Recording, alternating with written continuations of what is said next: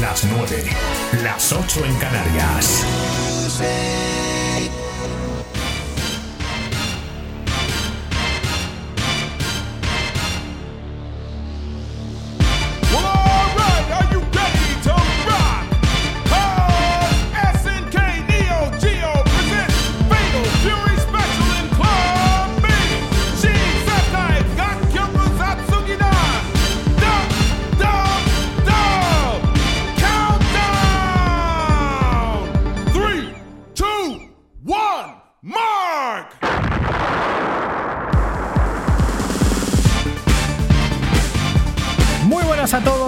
Señores, niños y niñas, abuelos y abuelas, y bienvenidos una semana más al programa de los videojuegos. Este es el programa de radio de ninguna radio y esto se llama Pixel Perfect. Recibo un saludo de quien te habla, soy Dani Turienzo, estoy en Madrid, España y estoy, vamos a estar aquí durante las próximas dos horas hablando sobre todo lo que ha pasado en el mundo de los videojuegos en las últimas semanas, que hoy esta vez se nos ha ido un poquito más largo de lo habitual porque había que descansar un poco, no hacemos parón en verano, no hacemos parón en Navidad y lo que hemos hecho es estirarlo un poquito porque llega un momento de saturación porque además hemos tenido un año muy importante en 2023, uno de los años más bestias en el mundo de los videojuegos que nos ha dejado un poquito exhausto y había que recuperar. Yo he podido recuperar bastante bien y vamos a ver qué nos cuenta desde Praga de nuevo Nacho Hernández. Muy buenas, Nacho, ¿cómo estás? Muy buenas, Dani, muy buenas, amiguetes. Pues bastante cansadete, pero recuperando energías efectivamente después de haber estado un par de semanas por Madrid con la comida de los patrons, que lo haremos un poquito más adelante, y sobre todo por no haber parado en absoluto, de haber visto a gente, de haber estado contigo, de haber estado con nuestros queridos Nacho Cañas y Dani Grande. Y sí, la vuelta está siendo bastante dura, sobre todo por el tema del frío, que aquí, como sabéis, en Praga hace bastante más fresquete que, que allí en el sur. Pero oye, con mucha energía, con muchas ganas de empezar este Pixel PF número 81 hoy 16 de enero de 2024 ya, primer programa del año. Y nada mejor que empezar el primer programa del año que con nuestros queridos colaboradores Nacho Cañas y Dani Grande. Y vamos a empezar, por ejemplo, con Nacho Cañas, que madre mía. ¿Qué me traes, Nacho Cañas? Pues bueno, puestos, Dani ha traído una gorra al revés, que son cosas nuevas y modernas, y yo, pues bueno, una máscara de mexicano, que un poco para luchar contra este tedio, porque llevamos semanas muy malas para los videojuegos, pocos estrenos, poquitas cosas que rascar, por eso también viene, este parón. Y bueno, yo personalmente estoy ahora comenzando a descansar, porque para mí las navidades son el momento más estresante de mi trabajo, pues yo trabajo fines de semana y festivos, tal, con lo cual ahora comienzan mis verdaderas navidades de seis meses, fantásticas, hasta marzo ni un festivo, muy bien. Señor Dani Grande, ¿qué tal? Buenas noches.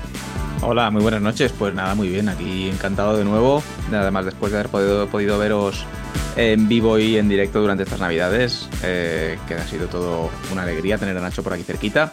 Y deseando comentar con vosotros las novedades de los videojuegos que ha habido durante estas semanas, que no han sido muchas, pero alguna hay y alguna muy interesante. Pues sí, tenemos muchas cosas que comentar. Igual no son toda la actualidad, que suele ser porque realmente la actualidad de estas últimas dos semanas no ha sido todo lo frenética que ha sido en el 2023. Es un periodo un poco de transición, pero vamos a poder tener tiempo para debatir, discutir y hablar de todos los juegos de 2023, los que estamos jugando ahora, lo más esperado de 2024 y un pequeño debate sobre la situación actual del mercado y del mundillo de los videojuegos. Como siempre, todas las reviews, todas las exclusivas, todas las novedades en Pixel Perfect. Y agradecemos que ya, desde ya, le puedes estar dando al like en la plataforma que nos estés viendo barra escuchando. Suscríbete si aún no lo has hecho. Y si te gusta mucho el contenido, por favor, no dejes de meterte en nuestro Patreon, que es www.patreon.com barra Pixel Perfect Videojuegos. Hay 40 personas que ya lo han hecho. Tenemos 40 Patreons. Somos gente muy afortunada y además tenemos, Nacho, un sorteo para ellos en breve. Sí, eh, tenemos un sorteo para vosotros en breve con muchísimas más sorpresas de las que esperáis porque llevamos hablando como dos podcasts de que vamos a hacer el, sorteo de Robocop que de verdad lo tenemos que hacer ya. Pero luego también tenemos más jueguecitos y más sorpresas como las que tuvimos en la comida de los patrons donde regalamos cositas, regalamos eh, juegos, regalamos revistas, cositas de Sony que no se han visto eh, que no se pueden comprar en ningún lado y que pues algunos de nuestros Patreons fueron los que se lo llevaron. Y por supuesto, si quieres unirte a nuestra comunidad y ser parte de ella, pues como bien ha dicho Dani, patreon.com barra Perfect videojuegos. Y Daniel, vamos a agradecer eh, para empezar a nuestros Patreons, que el primero ha sido Shane, Gerardo Tagarro, Mike Barreto, Mucha Niria, Alfonso, Juanjo, Dani Señor Trek, Mike Villar, Israel, Ismael Rodríguez y Dani Grande, que está aquí con nosotros. Así que Daniel, yo estoy listo para la samba. Venga, que nos hemos cargado la música y no queremos cargarnos el ritmo porque podrá haber cosas más o menos interesantes, pero esto tiene que sonar a Pixel Perfect y la mejor manera de que suene así es empezar ya arrancando motores. Gentlemen, start your engine.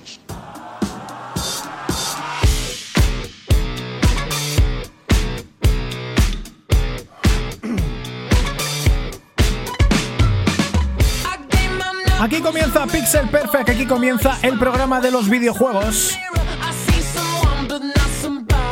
Aquí comienza el programa de radio de ninguna radio, primera edición de 2024, eh, Pixel Perfect número 81, con toda la actualidad y por supuesto con lo más fresco de la semana. En este caso, nos ha costado encontrar lo más fresco de la semana de la forma contraria de lo habitual, porque normalmente hay que elegir entre temas muy gordos y es muy difícil saber cuál es el más fresco, el más importante o el más relevante de la semana. Y esta vez ha sido al revés, porque la mayoría son bastante irrelevantes, pero el que más nos ha gustado, Nacho, para arrancar este 2024 son las novedades, las cosas que nos van a presentar ya de lo que se va a lanzar de Xbox próximamente en 2024. Efectivamente, Daniel. Es que además acabamos de terminar un 2023 increíble en el tema de los videojuegos, uno de los mejores años que se recuerdan. ¿eh? Pero llevamos ya un mesecito tranquilo, sobre todo con lo que se refiere a noticias y presentaciones. Algo que básicamente va a acabar ahora mismo, porque el día 18, en un par de días, vamos a tener el primer evento de Xbox, el Developer Direct 2024. Este es un formato que ya vimos el año pasado, no sé si lo recordáis, que era donde los desarrolladores nos cuentan los avances de los juegos eh, que están a punto de salir in situ en las oficinas en las que trabajan. Por ejemplo, el pepinazo del año pasado fue Starfield y ahí están contándonos de qué va el juego. Y de hecho este formato nos gustó bastante y este año promete estar cargadito eh, con varios juegos a los que les tenemos ganas desde hace tiempo. El primero de ellos, uno de los juegos más esperados por parte de Dani Turienzo y de muchísima gente que escucha Pixel Prefe Videojuegos, que no es otro que Hellblade 2, lo nuevo de una Ninja Theory que se ha convertido en un estudio de referencia con títulos como el primer Hellblade 1, Devil May Cry y el infravaloradísimo Enslaved. Esperamos ver un tráiler final, más gameplay y por supuesto la fecha final de lanzamiento que tiene que estar a la vuelta de la esquina, porque de momento hemos visto poco, han enseñado poquito durante el año 2023, así que durante este evento esperamos ver mucho, que nos cuente de qué va, cómo continúa ah, respecto a la primera parte y sobre todo pues tener un nuevo tráiler diferente del que estamos viendo ahora mismo en pantalla, porque si ya sabéis, nos podéis ver en YouTube, www.youtube.com barra pixelperfect videojuegos. Por cierto, una cosa que también está confirmada, que, de la que hablamos hace millones de años, no es otra cosa que de Indiana Jones del que desde que hasta ahora no hemos visto absolutamente nada y de comentamos en el número creo que fue 14 de Pixel Perfect Videojuegos el anuncio por parte de Bethesda. Y este es que es un proyecto que debería ser brutalmente ambicioso y que está en manos de Machine Games como el estudio desarrollador. Un estudio que básicamente solo ha hecho los Wolfenstein de las últimas generaciones. Muy divertidos ellos también, pero tampoco tienen mucho bagaje, exceptuando estos títulos. Juegos que son disfrutables y divertidos, pero que llegan juntos al notable. Para una licencia como Indiana Jones debería dar un salto importante lo que es esta compañía y veremos, eh, veremos qué tal sale, qué tipo de juego van a hacer. Esperemos que sea una aventura gráfica como las antiguas. No, será un Indiana en el siglo XXI. Veremos qué traerá, si tendrá reminiscencias de las películas, será un nuevo episodio dentro del universo de Indiana Jones. No tenemos ni idea, pero tenemos muchísimas ganas de este, de este juego para, para saberlo en este Xbox Developers. Por cierto, que también eh, que sepáis que estará también Abowed, Abowed de Obsidian. Es un RPG del que ya hemos visto varios trailers y que tiene mucho aroma Bethesda, para bien o para mal. Esto es uno de los muchos juegos que van a final, pero también, por ejemplo, estará Ara History Untold, que es un juego de estrategia con desarrolladores de Civilization 5. Así que para los amantes de estrategia, que ya no sacan tantos juegos como, como los 90 de a principios de 2000, pues que sepáis que hay otro juego que será Ara, que simplemente pues eh, tirará de estrategia y veremos eh, si es estrategia basadas en hechos históricos o, o a ver qué, qué se plantea con este juego. Esto, por supuesto, lo veremos el 18 de enero a las 9 horas españolas, en las 8 en Canarias. Y justo después, a las 10, otro directo de Bethesda para presentar las novedades de The Elder Scrolls Online para 2024, lo cual a mí me apena porque me gustaría ver The Elder Scrolls 6, la continuación de Skyrim, que ahí se quedará hasta que lo saquen dentro de bastante tiempo, porque la tónica últimamente en los juegos AAA tardan millones de años en salir las siguientes partes. Así que nada, Xbox empieza fuerte con presentaciones en 2024 y seguimos esperando noticias de Sony, que lanza ya el remaster de The Last of Us 2 y poco más. Seguimos sin conocer, de hecho, ni un solo first party que va a llegar a PlayStation 5 en 2024. ¿Qué hubadis, Sony? Pues, pues, pues, pues, pues, pues. Es que eh, no sé si empezar ya a preguntar y hacer ya debate en lo más fresco o esperarnos para para mm, Made in Japan, que vamos a hacer todo el debate, pero bueno, a colación de esto, ¿qué os parece a vosotros lo que de momento va a presentar Xbox eh, y, y, la ausencia de, de nada por parte de Sony? No sabemos absolutamente nada de Sony para 2024. Sabemos que en el momento, queridos oyentes que estéis escuchando esto, ya habrá salido eh, The Last of Us parte 2 eh, remasterizado para PlayStation 5 y no hay absolutamente nada más confirmado de Sony para 2024. Esto a mí me deja bastante alucinado, tendrán algo en la chistera, pero es un año que no tiene muy buena pinta a nivel de software para Sony. Nacho Cañas, ¿qué nos cuentas de esto? Bueno, que es mejor enseñar un Indiana Jones que hace Machini Michi Michi Games, que están especializados en juegos en primera persona. Van a hacer un juego de Indiana Jones en primera persona, capaces son. ¿Qué es mejor eso o la incertidumbre de a ver qué nos enseñan? Yo prefiero la incertidumbre, sinceramente, porque Xbox con sus 500 estudios, aquel estudio de veteranos que era increíble, ¿cómo, qué, qué, juego iba a sacar? Uno de estos que era mítico, no me acuerdo que tenía. Bueno, sus proyectos que llevan ahí años y años y ando, y se hace bola, y se hace bola, y se hace bola.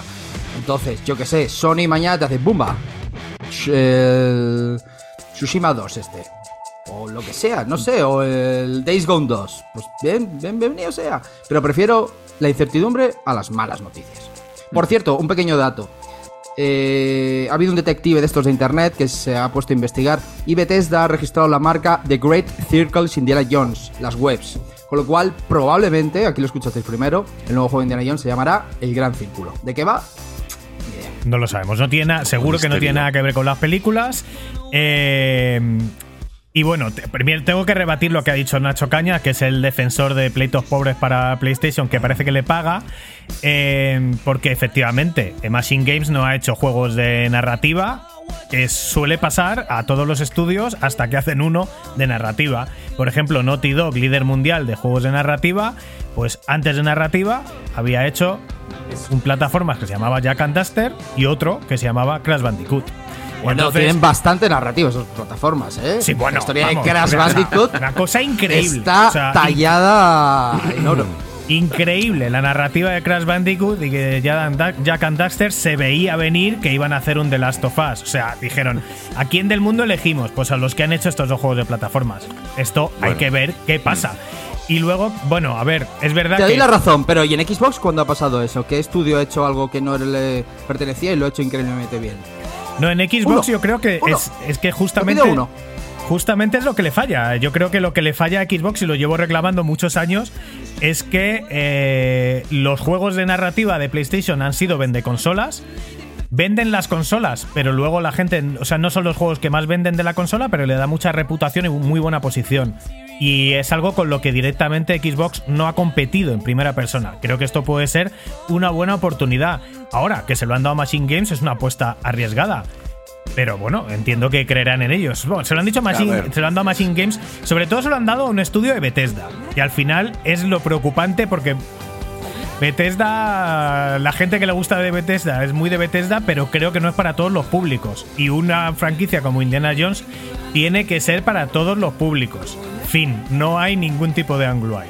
Pero bueno. A ver, que estamos también hablando sin saber, efectivamente, Yo lo que me esperaría, también me gustaría decir que efectivamente eh, Sony a lo mejor de primera de primer estudio no, no va a tener nada de 2024, a lo mejor nos sorprenden que sí, ojalá, como dice Nacho Cañas, pero luego tiene juegos exclusivos también. El, con Ronin no sé qué leche es este que hemos hablado antes, por ejemplo, y otros títulos.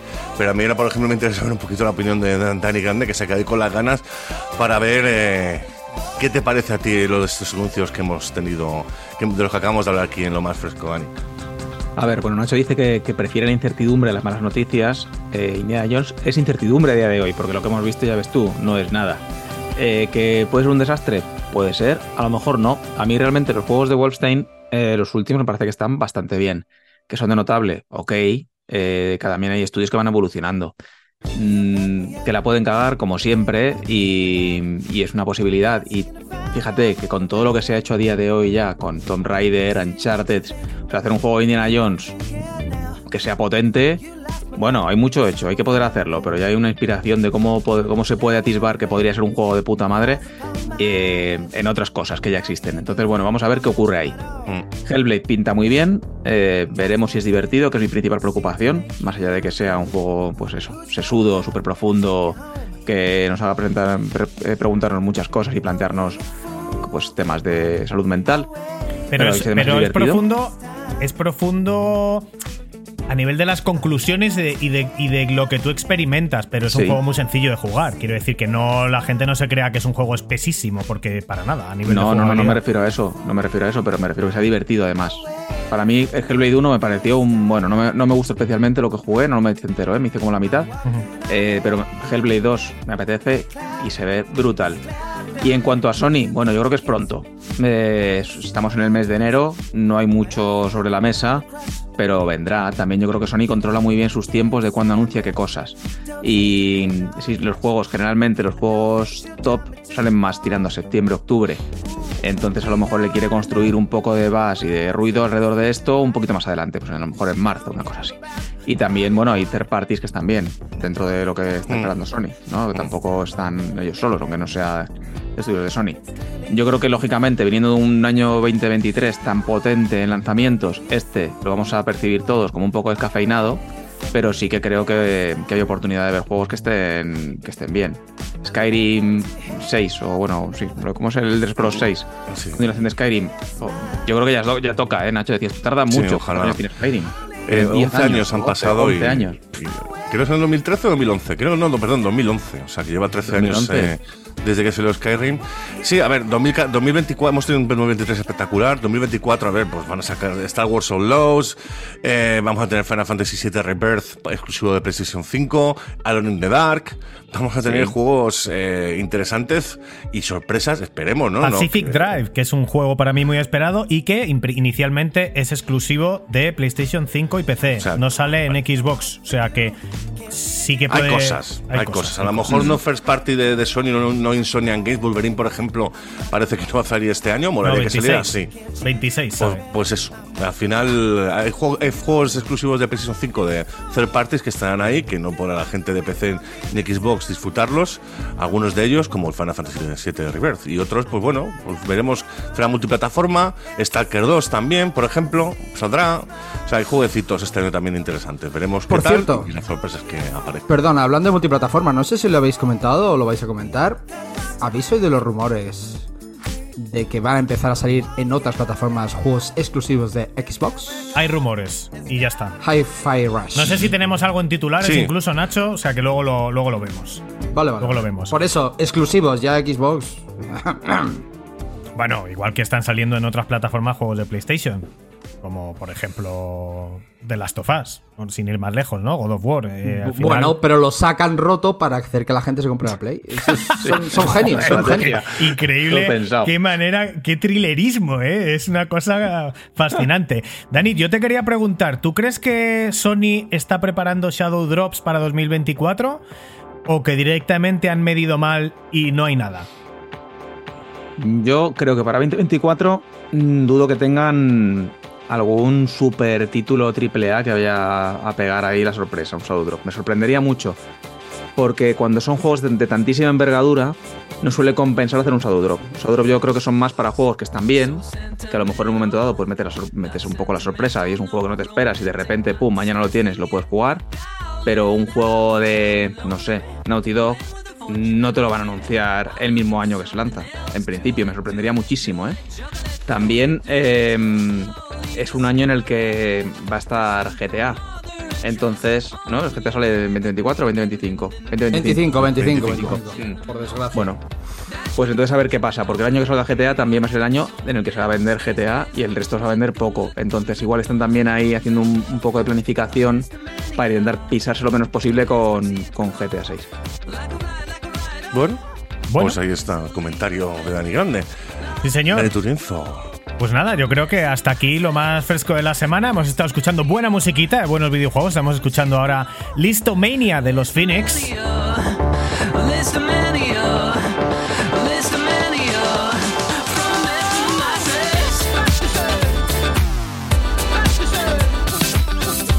Banda sonora de Gran Turismo para PSP. Y esto ha sido lo más fresco de la semana. Buen momento para continuar con el contenido de este programa, con contenido un poco diferente, un poco más pausado, algo que nos gusta y que os gusta mucho, porque os gusta que discutamos y por eso traemos a Nacho Cañas, para que nos saque de nuestras casillas y saque lo peor de nosotros y dejemos de ser políticamente correctos y seamos más de verdad, que es lo que le gusta a la gente de los streamers, los youtubers y los podcasters. Venga, vamos con la siguiente sección, vamos con la sección que nos gusta, vamos con la sección multidisciplinar. Es que estoy buscando el jingle, por eso lo alargo. Vamos con Made in Japan.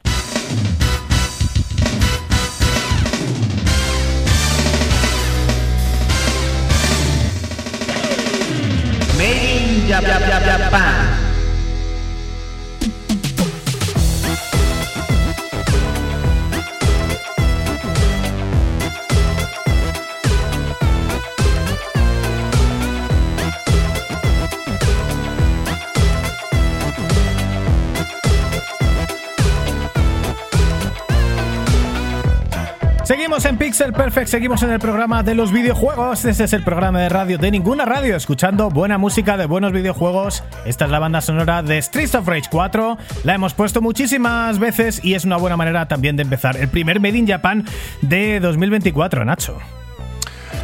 Made in Japan, para aquellos que seáis nuevos en Pixel Perfect Videojuegos, es una nuestra sección fetiche, hablamos de todo, hablamos de reportajes, debates, entrevistas, aquí hacemos de todo lo que nos apetece, cosas que no tenemos en nuestras lindas manitas, y como bien ha dicho Dani, para este Pixel Perfect número 81, pues hemos invitado a, a Nacho Cañas y a Dani Grande, pues para tener un pequeño debate sobre el estado de las consolas, lo que, te- lo que hemos estado viendo durante estos últimos años, desde que salió la PlayStation 5 y la Xbox Series X, los juegos que hemos disfrutado, las, cositas de, VR que han salido, ¿no? que esperábamos que a lo mejor salieran en varias plataformas y al final solo se ha confirmado Sony, con que sigue Sony con la pendiente de sacar esta VR para su PlayStation, fi- eh, PlayStation 5.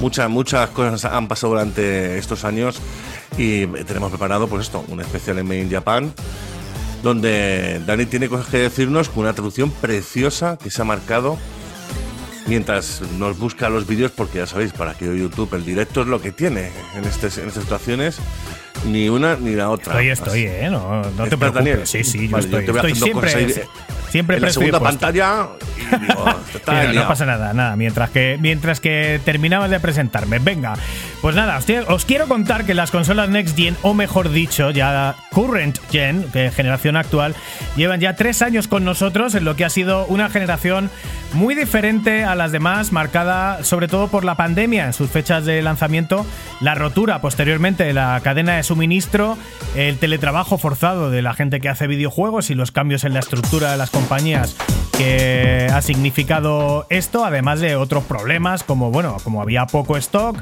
pues gente que los que llamados scalpers, ¿no? Que se dedicaban a comprar todas las consolas que salían para luego revenderlas más caras y perpetuar la falta de stock en las tiendas, así una cosa muy sucia, nunca la habíamos visto y de todo hay que ver. En el género humano nos inventamos maneras impresionantes y muy creativas de putearnos los unos a los otros. Ha habido luces y sombras en todas las consolas en esta generación que han tenido un arranque de generación mucho más lento y pausado de lo habitual, beneficiando mucho a la longevidad extra de la Switch, que le ha venido muy bien todo esto porque es la consola que ya estaba a la venta antes de que sucediera todo lo que sucedió, como estaba comentando, tema pandémico y tema de otros problemas, eh, a cual peor, a nivel mundial, económico, físico y de suministro. Desde entonces, además de exclusivos, hemos visto una guerra sin precedentes en los tribunales, con Sony y Xbox tirándose los trastos a la cabeza mientras que ponían buena cara eh, al público y las mastodónticas compras de Bethesda y Activision por parte de Xbox y Bungie por parte de PlayStation. Además de esto, la VR sigue ganándose un cachito de mercado nos guste o no nos guste, aunque lo veamos lejos, está muy cerca y hemos visto nacer la primera apuesta sólida de consola portátil no japonesa, la flamante Steam Deck, seguida de cacharros similares de prácticamente todos los fabricantes de software, de hardware. Y en PC, pues hemos visto cómo la inteligencia artificial toma las riendas del futuro videojueguil y ha pasado de ser algo completamente desconocido a ser a día de hoy el eje fundamental imprescindible para conseguir mucho más rendimiento a los juegos nuevos y ahora ya con FSR 3 a los juegos antiguos. Esto es todo lo que ha pasado en, en, en media generación, menos de media generación y tras un 2023 de auténtica locura, por fin 2024 nos ha dado un respiro en la actualidad que aprovechamos hoy para analizar el estado del mundillo de los videojuegos, de las consolas presentes y futuras, los salseos habidos y por haber con nuestros colaboradores habituales que son Nacho Cañas y Dani Grande. Qué introducción tan maravillosa he hecho de la Lo dicho, situación. lo dije, ¿eh? lo dije. Sí, sí, sí. Al presentarlo, que Dani se lo había currado mucho, tiene una presentación así, efectivamente, un buen resumen. Así que, estado actual, chavales. Todo, Yo creo todo que un tema ahí- No sé si queréis que vayamos tema por tema, PlayStation 5, luego Xbox, luego Switch y luego PC. Tengo aquí unos bullet points. Pero venga, Dani, que te Mm. habías lanzado, dale. Yo creo que falta una cosa que para mí ha sido la gran revolución de, de esta generación, que es que el servicio de, de suscripción de videojuegos es como un estándar a día de hoy. Y cuando antes de que llegaran no existía prácticamente. El halago debilita. eh, y, y claro, o sea, sí te das muy bien la presentación, pero Sí. te has olvidado de lo No. más importante.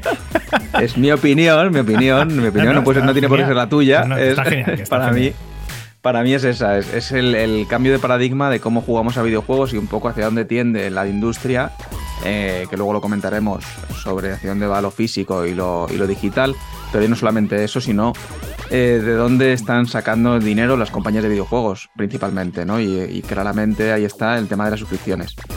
Em, el resto, para mí, fíjate, han sido tres años que se han pasado volando. Eh, creo que las consolas son lo que tienen que ser. Yo creo que a día de hoy tampoco hay mucho margen para técnicamente hacer cosas mucho mejores o que, sean o que se puedan percibir realmente como un diferencial enorme respecto a lo que hay a día de hoy eh, para el público general, con lo cual a nivel técnico, bueno, estaría genial tener 60 frames por segundo constantes en todos los videojuegos y yo confío en que lo veremos casi en algún momento porque me parece que es más un tema de optimización a la hora de programar que solamente capacidad técnica, iremos viendo un poco cómo va, pero que técnicamente estamos bien servidos. Entre ambas, eh, a mí me gustan las dos y creo que las dos tienen, tienen cosas y tienen juegos que son muy potentes y que requieren además, eh, para disfrutar un poco toda la generación, pues que, que probemos los dos. ¿no? Eh, Yo tengo afortunadamente la Play y la Xbox y juego a ambas y me parece que si solo tienes una te estás perdiendo un montón de cosas que no vas a encontrar en la otra. Eh, no sé, tampoco me quiero enrollar mucho. Vamos a seguir punto por punto, porque si no hemos suelto aquí un monólogo de, de cuatro horas. No, no, Quiero pero está, está, Cañas y... eh, eh, está bien que te sueltes el monólogo. Vamos, yo tengo aquí los bullet points para empezar a hablar de una cosa detrás de la otra, pero venga, Nacho Cañas, venga, unas, unas first impressions. Esta generación es una farsa y creo que estamos todos de acuerdo. O sea, básicamente. El otro día jugué al GTA V Remastered y dije, se ve mejor que el 80% de juegos que juego hoy en día. Es una vergüenza. Como siempre tiene que ir Rockstar en cabeza para decir, chicos, se hace así, ¿eh? Eh, Que lleváis 5 años rascando la barriga. Se hace así. Y estoy hablando del GTA V, un juego de PlayStation 3, que sí, remasterización, que tiene lo- el- reflejos estos, de tal. Me da igual, me da igual. Hasta que no llegue el GTA 6, no empezaremos hablando. de ahora comienza la nueva generación. Y es una vergüenza. Una vergüenza. Y ojo, son igual, ¿eh? The Last of Us 2 Remastered. Manta huevos. The Last of Us 2 Remastered, que es un juego que tiene 4 años. Y que se veía de Dios. Pero hostia. Es que Naughty Dog, Naughty Dog son la hostia, pero se están durmiendo los laureles. ¿Pero por qué? También culpa de que no hay competencia. Porque Xbox dice, ¿qué, qué te saco yo? Eh, El, el, del espacio este aburrido. Claro, entonces Naughty Dog dice, sigan, sigan, jueguen, jueguen. No toca balón. Sí, desde luego en ese, en ese género es que eh, la es que tiene de competencia a los Tomb Raider de Crystal Dynamics. Nada más. O sea, Oh, Square oh. Enix. Y es lo único que hay así un poco parecido, salvo que haya algo de lo que me esté olvidando. Antes hablábamos de Enslave, fíjate, eh, que han cogido para hacer Indiana Jones a Ninja Theory y, perdón, a, a Machine, Machine Games de, de Bethesda cuando tenían, tienen a Ninja Theory que, claro, igual es que ya estaban con Hellblade y con otros proyectos que tienen, pero no sé si habéis jugado a Enslave de Ninja Theory, Sí. publicado por Namco en Xbox 360 y Play 3, pero es un pedazo de juego. Tú lo jugaste, ¿no, Dani Grande? No, Pues no, no, yo no lo he inventado. Bueno, probado. pues un juego al final de Yo Nam- sí, yo sí, un de juegazo, Namco, me sí. parece un juegazo y es un juego que está la, la estructura del juego está calcada a los Uncharted, es un juego divertidísimo, pero sin pulir. Es un juego de bajo presupuesto comparado, por supuesto, con lo que es un Uncharted. Al respecto de lo que dice Nacho Cañas de que la generación es una castaña y tal, hay, hay gente con esta sensación, yo no la comparto, pero sí que Nacho Hernández a la veo un distanciamiento técnico eh, creciente entre las consolas y el PC, ¿no? Ya la generación de Play 3, Play 3 era aquel Rolls Royce, ¿no? De los, de los videojuegos. La Xbox 360 iba un paso más allá, pero ya a mitad de la generación, cuando salió Far Cry 3, Fra- Far Cry 3 ya era bastante mejor en, en los PCs de la época. Y esto no ha hecho nada más que eh, distanciarse mucho más, ¿no? Quiero decir, ahora un PC potente es muy, muy caro, pero la potencia gráfica de los PCs buenos es tres veces y pico lo de una PlayStation 5 o una Series X. Esto tiene que ver, que comentas, Dani, tiene mucho que ver con lo que dice Nacho Caña sobre que esta generación es un truño, porque al final, efe- efectivamente, la potencia de un PC de la misma época de la PlayStation 5 era el doble o el triple que una consola, que esas consolas. Eh, pero claro, también efectivamente es un dispositivo muchísimo más caro, entonces al final que la, la diferencia entre una generación como de PlayStation 4 y Xbox One respecto a la, a la actual, pues no hay, no, hay tan- no hay tanta distancia gráfica. Mientras que los PCs siguen evolucionando completamente, siguen avanzando, siguen sacando tarjetas. Luego comentaremos las nuevas de 4000, la serie 4000 nueva super de, Nvidia, que las han, les han anunciado en el, CES de Las Vegas. Y así está el tema, pero eh, no se nota demasiada diferencia de momento, excepto a lo mejor por Alan Wake 2, Cyberpunk 2077 y en un futuro GTA 6 respecto a la generación anterior. Muchos de los juegos que, que han salido casan perfectísimamente por generación anterior. Por mucho ray tracing que le pongas, básicamente porque eh, durante todos estos años siempre los, los desarrolladores han aprendido a hacer mucho mejor laminación, aunque vía software y no vía hardware, eh, como, como podría ser el ray tracing. Y realmente el- ese, ese salto gráfico que, que existió en el pasado ahora mismo es muchísimo más difícil de, de conseguir, no solamente por, por ya directamente la tecnología. Si le puedes poner mucho más lucecitos y, y mucho más resolución y 4K y 60 frames eh, con una 4090 que hay gente de, que hay gente que te lo va a jugar tranquilamente a- en HD y 1080 eh, 1080 y a 30 frames y no se van a quejar. Eso es un poco a lo mejor donde podemos ver el, el cambio en, en la cantidad de frames por segundo, en la, en la cantidad de lucecitas, en la cantidad de resolución. Ya gráficamente, en la antigua batalla de los polígonos, eso ya ni se nota en absoluto. O sea, eh, yo creo que es cada vez más difícil eh, incrementar los gráficos, excepto mejorando un poquito lo que es el, el desarrollo de los frames por segundo y poniendo más luces y poquito más, porque ya. Dime tú, Daniel, Alan Wake 2 para ti lo consideras uno de los, uno de los mejores juegos, de, el juego de última generación. Sí, por sí, Encima, por encima de, yo qué sé, del. De, De Cyberpunk, que también no, no, sí, claro, Cyberpunk no le he dado tanto, pero vamos, eh, Alan Wake está en otra liga diferente a todos los demás juegos y a lo mejor el que se le acerca es el Cyberpunk, que ahí sí que ves el salto tecnológico, pero claro, es que usa todas las tecnologías a la vez. todo lo que ha salido último lo está exprimiendo al máximo. Y claro, es ultra exigente. Eh, entonces, bueno, aún así eh, se lo han currado de una manera que hasta por software hacen ray tracing para que las consolas funcionen razonablemente bien. Es verdad que a una resolución inferior y a unos frames por segundos bastante inferiores. Y yo sí que veo, es verdad que a lo mejor no hay un salto eh, para algunas personas tan bestia entre re- de lo que es resolución y frames por segundo, pero eso es lo que nos estamos centrando, intentar poner toda la carne en el asador y lo que hablábamos, utilizar la inteligencia artificial, el DLSS y el FSR eh, para conseguir mayor rendimiento sin tener que empeorar eh, el apartado técnico y y en esto, esto empezó justo cuando salían las consolas, ha acelerado muchísimo en los últimos años y las consolas creo que se han quedado muy atrás. Entonces, eh, sabemos, hay rumores ya muy fuertes de que este año aparece una PlayStation 5 Pro. Eh, os quiero preguntar si la veis necesaria precisamente para esto, porque al final eh, lo, que más, lo que más puede beneficiarle es que ya traiga una gráfica que sí que use mucho la inteligencia artificial para hacer el upscaling, para que se vea mejor, para que tenga más frames por segundo sin perder, sin perder detalle. Eh, ¿Qué os parece? Si creéis que va a salir, ¿qué os parece esto? Y supuestamente, por lo que hemos visto, no hay una Xbox Series X Pro. ¿Y, ¿y qué os parece esto también? A ver, yo creo que va a salir porque la va a vender como pan caliente y que no es necesaria. Lo necesario es que los estudios eh, aprieten en sus desarrollos y sepan exprimir cada, cada céntimo echado en el desarrollo.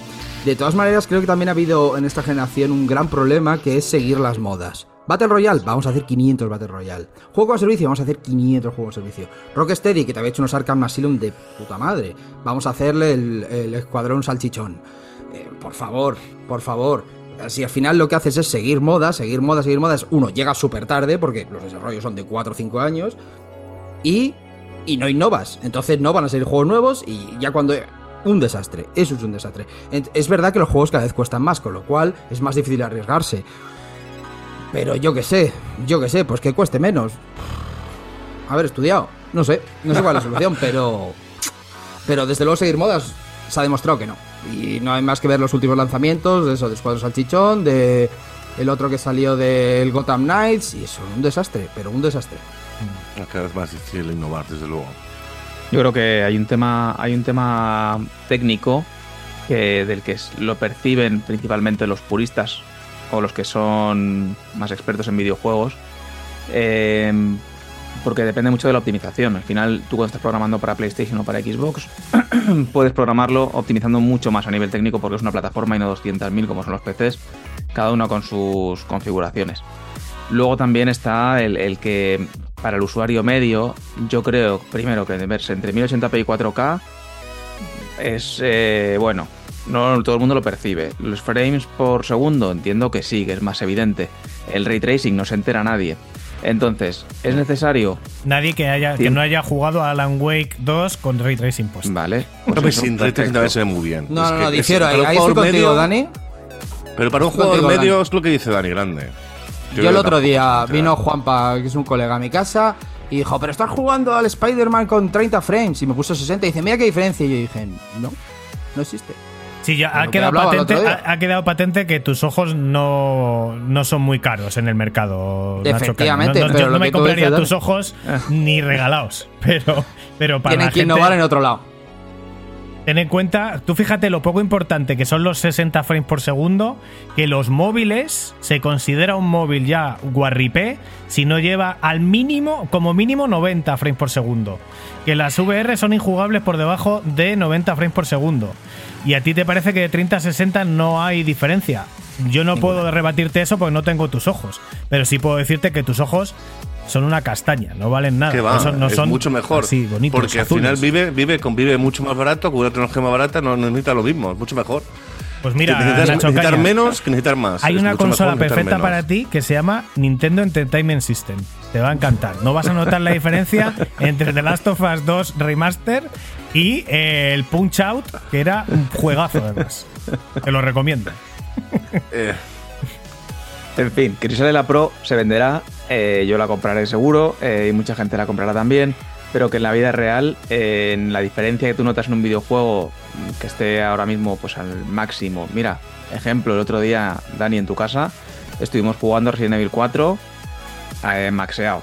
Se veía brutal, en una tele brutal, a 120 frames por segundo, con todo al máximo.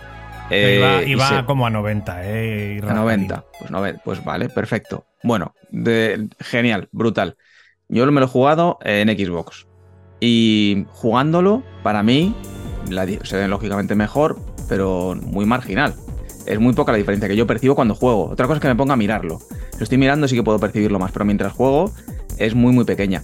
Sin embargo, lo que te cuesta un equipo para poder moverlo así versus lo que te cuesta una consola, más todo lo que supone de configuraciones, bueno, de todo lo que supone jugar en, PC, bueno, a mí particularmente no me compensa. Y tampoco echo de menos eh, más potencia en mi consola. eh, entre otras cosas porque efectivamente los desarrolladores tampoco le están aprovechando, ¿no? No están aportando nada que me lo esté diciendo, joder, es que me hace falta. Como pasaba con Play 4. Play 4 y Play 4 Pro, había cosas en Play 4 que ya rascaban o que ya notabas que te hace falta un poquito más de chicha ahí. Claro, si es que el salto, el salto tecnológico que ha habido es el suficiente para que las cosas que iban a 30 frames antes vayan a 60. Entonces, Totalmente, o, o para mí es el- haces el- juegos mejores y van otra vez mal, o haces los mismos juegos y van bien. Y estamos un poco entre medias. A mí me parece que el salto Totalmente. es, pues bueno, Para- el que han, jugar podi- a el que 60 han frames. podido dar. Yo sé, y son a mí me parece que por el precio que tienen son consolas muy, muy competentes, pero tampoco nos tenemos que hacer trampas al solitario. Dan para lo que dan, por el precio que tienen. Si quieres algo mejor, Mm. tienes los PCs. Y os envidio muchísimo que, el, que, un, que yo que sé, que, que Resident Evil 4 en una Xbox o en una Play 5 versus a 4K eh, 90 frames por segundo no notes el salto. Os envidio muchísimo, pero muchísimo. Bueno, lo, not- lo noto, lo noto, pero no me supone. eh, eh, lo noto menos de lo que me supondría jugarlo o tener un equipo para poder jugarlo así. Ya. Y cuando lo estoy jugando, yo no soy consciente de que se ve tan mejor. Eh, que se mueve tan fluido, sí. Pero que se ve mucho mejor, no. Mm, Sí. En la fluidez sí que se nota, eso efectivamente Mm. se nota. En lo que veas la- el ray tracing quitado o puesto, está también hecho sin, sin, sin poner, que es que tampoco te da mucha cuenta con el tema de las luces y las sombras. Pero la fluidez efectivamente es súper importante. Yo lo, veo, yo lo veo también una PlayStation 5 Pro ahora mismo, eh, que te la saquen, va a vender muy bien, como dice Nacho Cañas, eh, pan caliente. Pero hemos hablado antes una cosa muy interesante que ha sido el tema de las suscripciones, ¿no? El formato físico. Eh, el tema de, por ejemplo, de Game Pass. Aquí Dani comentaba que aquí le tienen anotadito, se desinflará Game Pass. Yo parte, ¿qué ha pasado aquí, señoras y señores? Pues no lo Se nos ha sabemos. Eh, se, nos ha caído alguien. Se nos ha ido alguien, sí. Vamos a ver quién se Sí. nos ha ido. Eh, para los que nos Cañas. estéis viendo en vídeo, hay uno que ha desaparecido, que es Nacho Cañas, y esto es un problemón para nosotros. Porque pues no tenemos a Nacho Cañas y básicamente no tenemos a ninguno El de directo. nosotros. Pixel Preso Videojuegos, como ya sabéis, amiguetes, grabado en directo. Está grabado en directo, estábamos cuatro, ahora estamos 81. tres y bueno, pues podemos prescindir de las cámaras mientras que vuelve eh, Nacho Cañas y Dani Grande. Que tú eres de los primeros que cogiste Game Pass, cogiste de lanzamiento la Series X y bueno, no sé cuál es tu experiencia Mm. actual. Yo he estado muy a tope con Game Pass. Pero luego básicamente lo he abandonado porque he decidido ir jugando juegos uno a uno.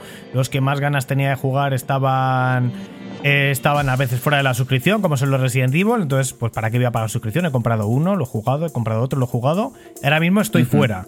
Pero entiendo que esto es un pepino para todo el mundo. Eh, De hecho, Xbox eh, ha forzado a, a Play a, a tener una, una suscripción similar, peor, pero similar. Y bueno, ¿tú cómo, cómo lo viste desde el Mm. principio y cómo lo ves ahora? Bueno, yo creo que va un poco con la evolución de cómo se consume el entretenimiento en general. Eh, cuando nos hemos acostumbrado a consumir bajo demanda y en tiempo real el contenido audiovisual, como puede ser Netflix o, o en HBO o Disney Plus, versus la televisión convencional, creo que también esto llega a los videojuegos. Y cuando llega a los videojuegos lo hace de esta manera, que es con un servicio de suscripción. A día de hoy eh, hay suscripciones para absolutamente todo que también es un problema, yo creo que van a explotar en algún punto, ¿no? No, pu- no, no puede tener 40 suscripciones al mes de todo tipo de cosas. Pero en el caso de Game Pass, sí que creo que está en un punto en el que por un lado te ofrece mucho por un precio muy ajustado, que depende lógicamente de cuánto juegues, ¿no? Si tú estás jugando pues una media hora eh, cada tres días no te va a compensar tener Game Pass. Pero si eres una persona que juega videojuegos de forma habitual, creo que es imprescindible tenerlo, porque lo que tienes ahí a nivel de catálogo, eh, y más si te gustan mucho los videojuegos porque tienes mucho indie, lo que tienes a nivel de catálogo allí es una fuente, no sé si inagotable, pero prácticamente de videojuegos, de los cuales hay muchos de ellos que son muy potentes. Luego el poder tener lanzamientos en día 1 como hace Xbox, me parece que es posiblemente su, su punto más fuerte, porque dices, bueno, a lo mejor me tengo que pagar 14, 15 euros al mes por Game Pass, pero me estoy ahorrando eh, pues los 70 euros que cuesta un juego de día 1 y si me juego 3 al, al año, pues ya me compensa. Tampoco tiene, tiene más las cuentas. Y lo único que me preocupa es que yo creo que cada vez eh, la tendencia va a salir más a suscripción y menos juego físico, más digital, más tiendas digitales y eso va a su- suponer un problema para los consumidores en cuanto a que vamos a tener muchas menos opciones a la hora de elegir dónde y cómo compramos un videojuego y qué hacemos con ello, ¿no? Y más allá de conservación de propiedad intelectual o de poder ser coleccionista, etcétera, ¿eh? Pero bueno, eso yo creo que es otro debate un poco aparte que está fuera de aquí. Pero el mundo de suscripciones viene para quedarse. Game Pass, eh, no me extrañaría que si pudiesen estuviese disponible en más dispositivos aparte de los de Microsoft en algún momento, porque lo que le da dinero a Microsoft, y eh, a Sony no tanto, pero a Microsoft sí, es el, el poder tener a gente jugando a los videojuegos de sus estudios y a videojuegos de los que de, los que cobran royalties de otros terceros. Que también, cuanto más juegan a un juego de un tercero, más eh, se lleva Microsoft.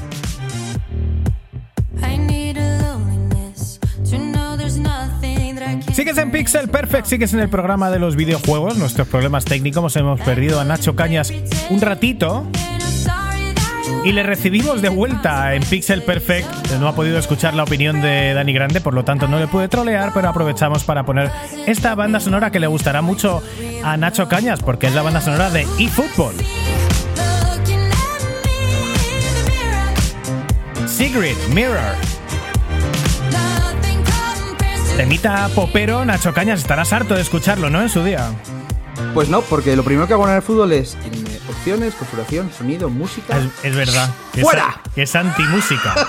Es an- Deberías hacer un podcast con nuestro con nuestro moderador Canchute. Estaríais muy felices los dos con música muy bajita o con la ausencia de ella. Oye, Canchute, que te queremos mucho, ¿eh? Que ya la última vez nos dijo, por favor, no me deis más tralla, que solo dije un par de veces que estaba la música un poco alta. Y encima, en el último podcast, efectivamente estaba más alta de lo que debería haber estado, porque estábamos Nacho y yo compartiendo micrófono y era un poco complicado cuadrar todo aquí físicamente. No estamos acostumbrados a hacerlo de esta manera. Bueno, Nintendo, hemos hablado muy poco de ella, porque hemos dicho, eh, no hay nada de. no hay nada anunciado de Sony exclusivo para 2024. Pero ojo, de Nintendo anunciado no hay nada. Absolutamente nada para 2024. Pero no- todo no el mundo nada. sabe, todo el mundo sabe que habrá una consola nueva, en teoría, en 2024. Y lógicamente tendría que tener juegos nuevos. Pero ni hay juegos oficialmente anunciados, juegos gordos, AAA, First Party, Shigeru Miyamoto Style o Metroid Prime 4, maldita sea, eh, y tampoco está anunciado el hardware.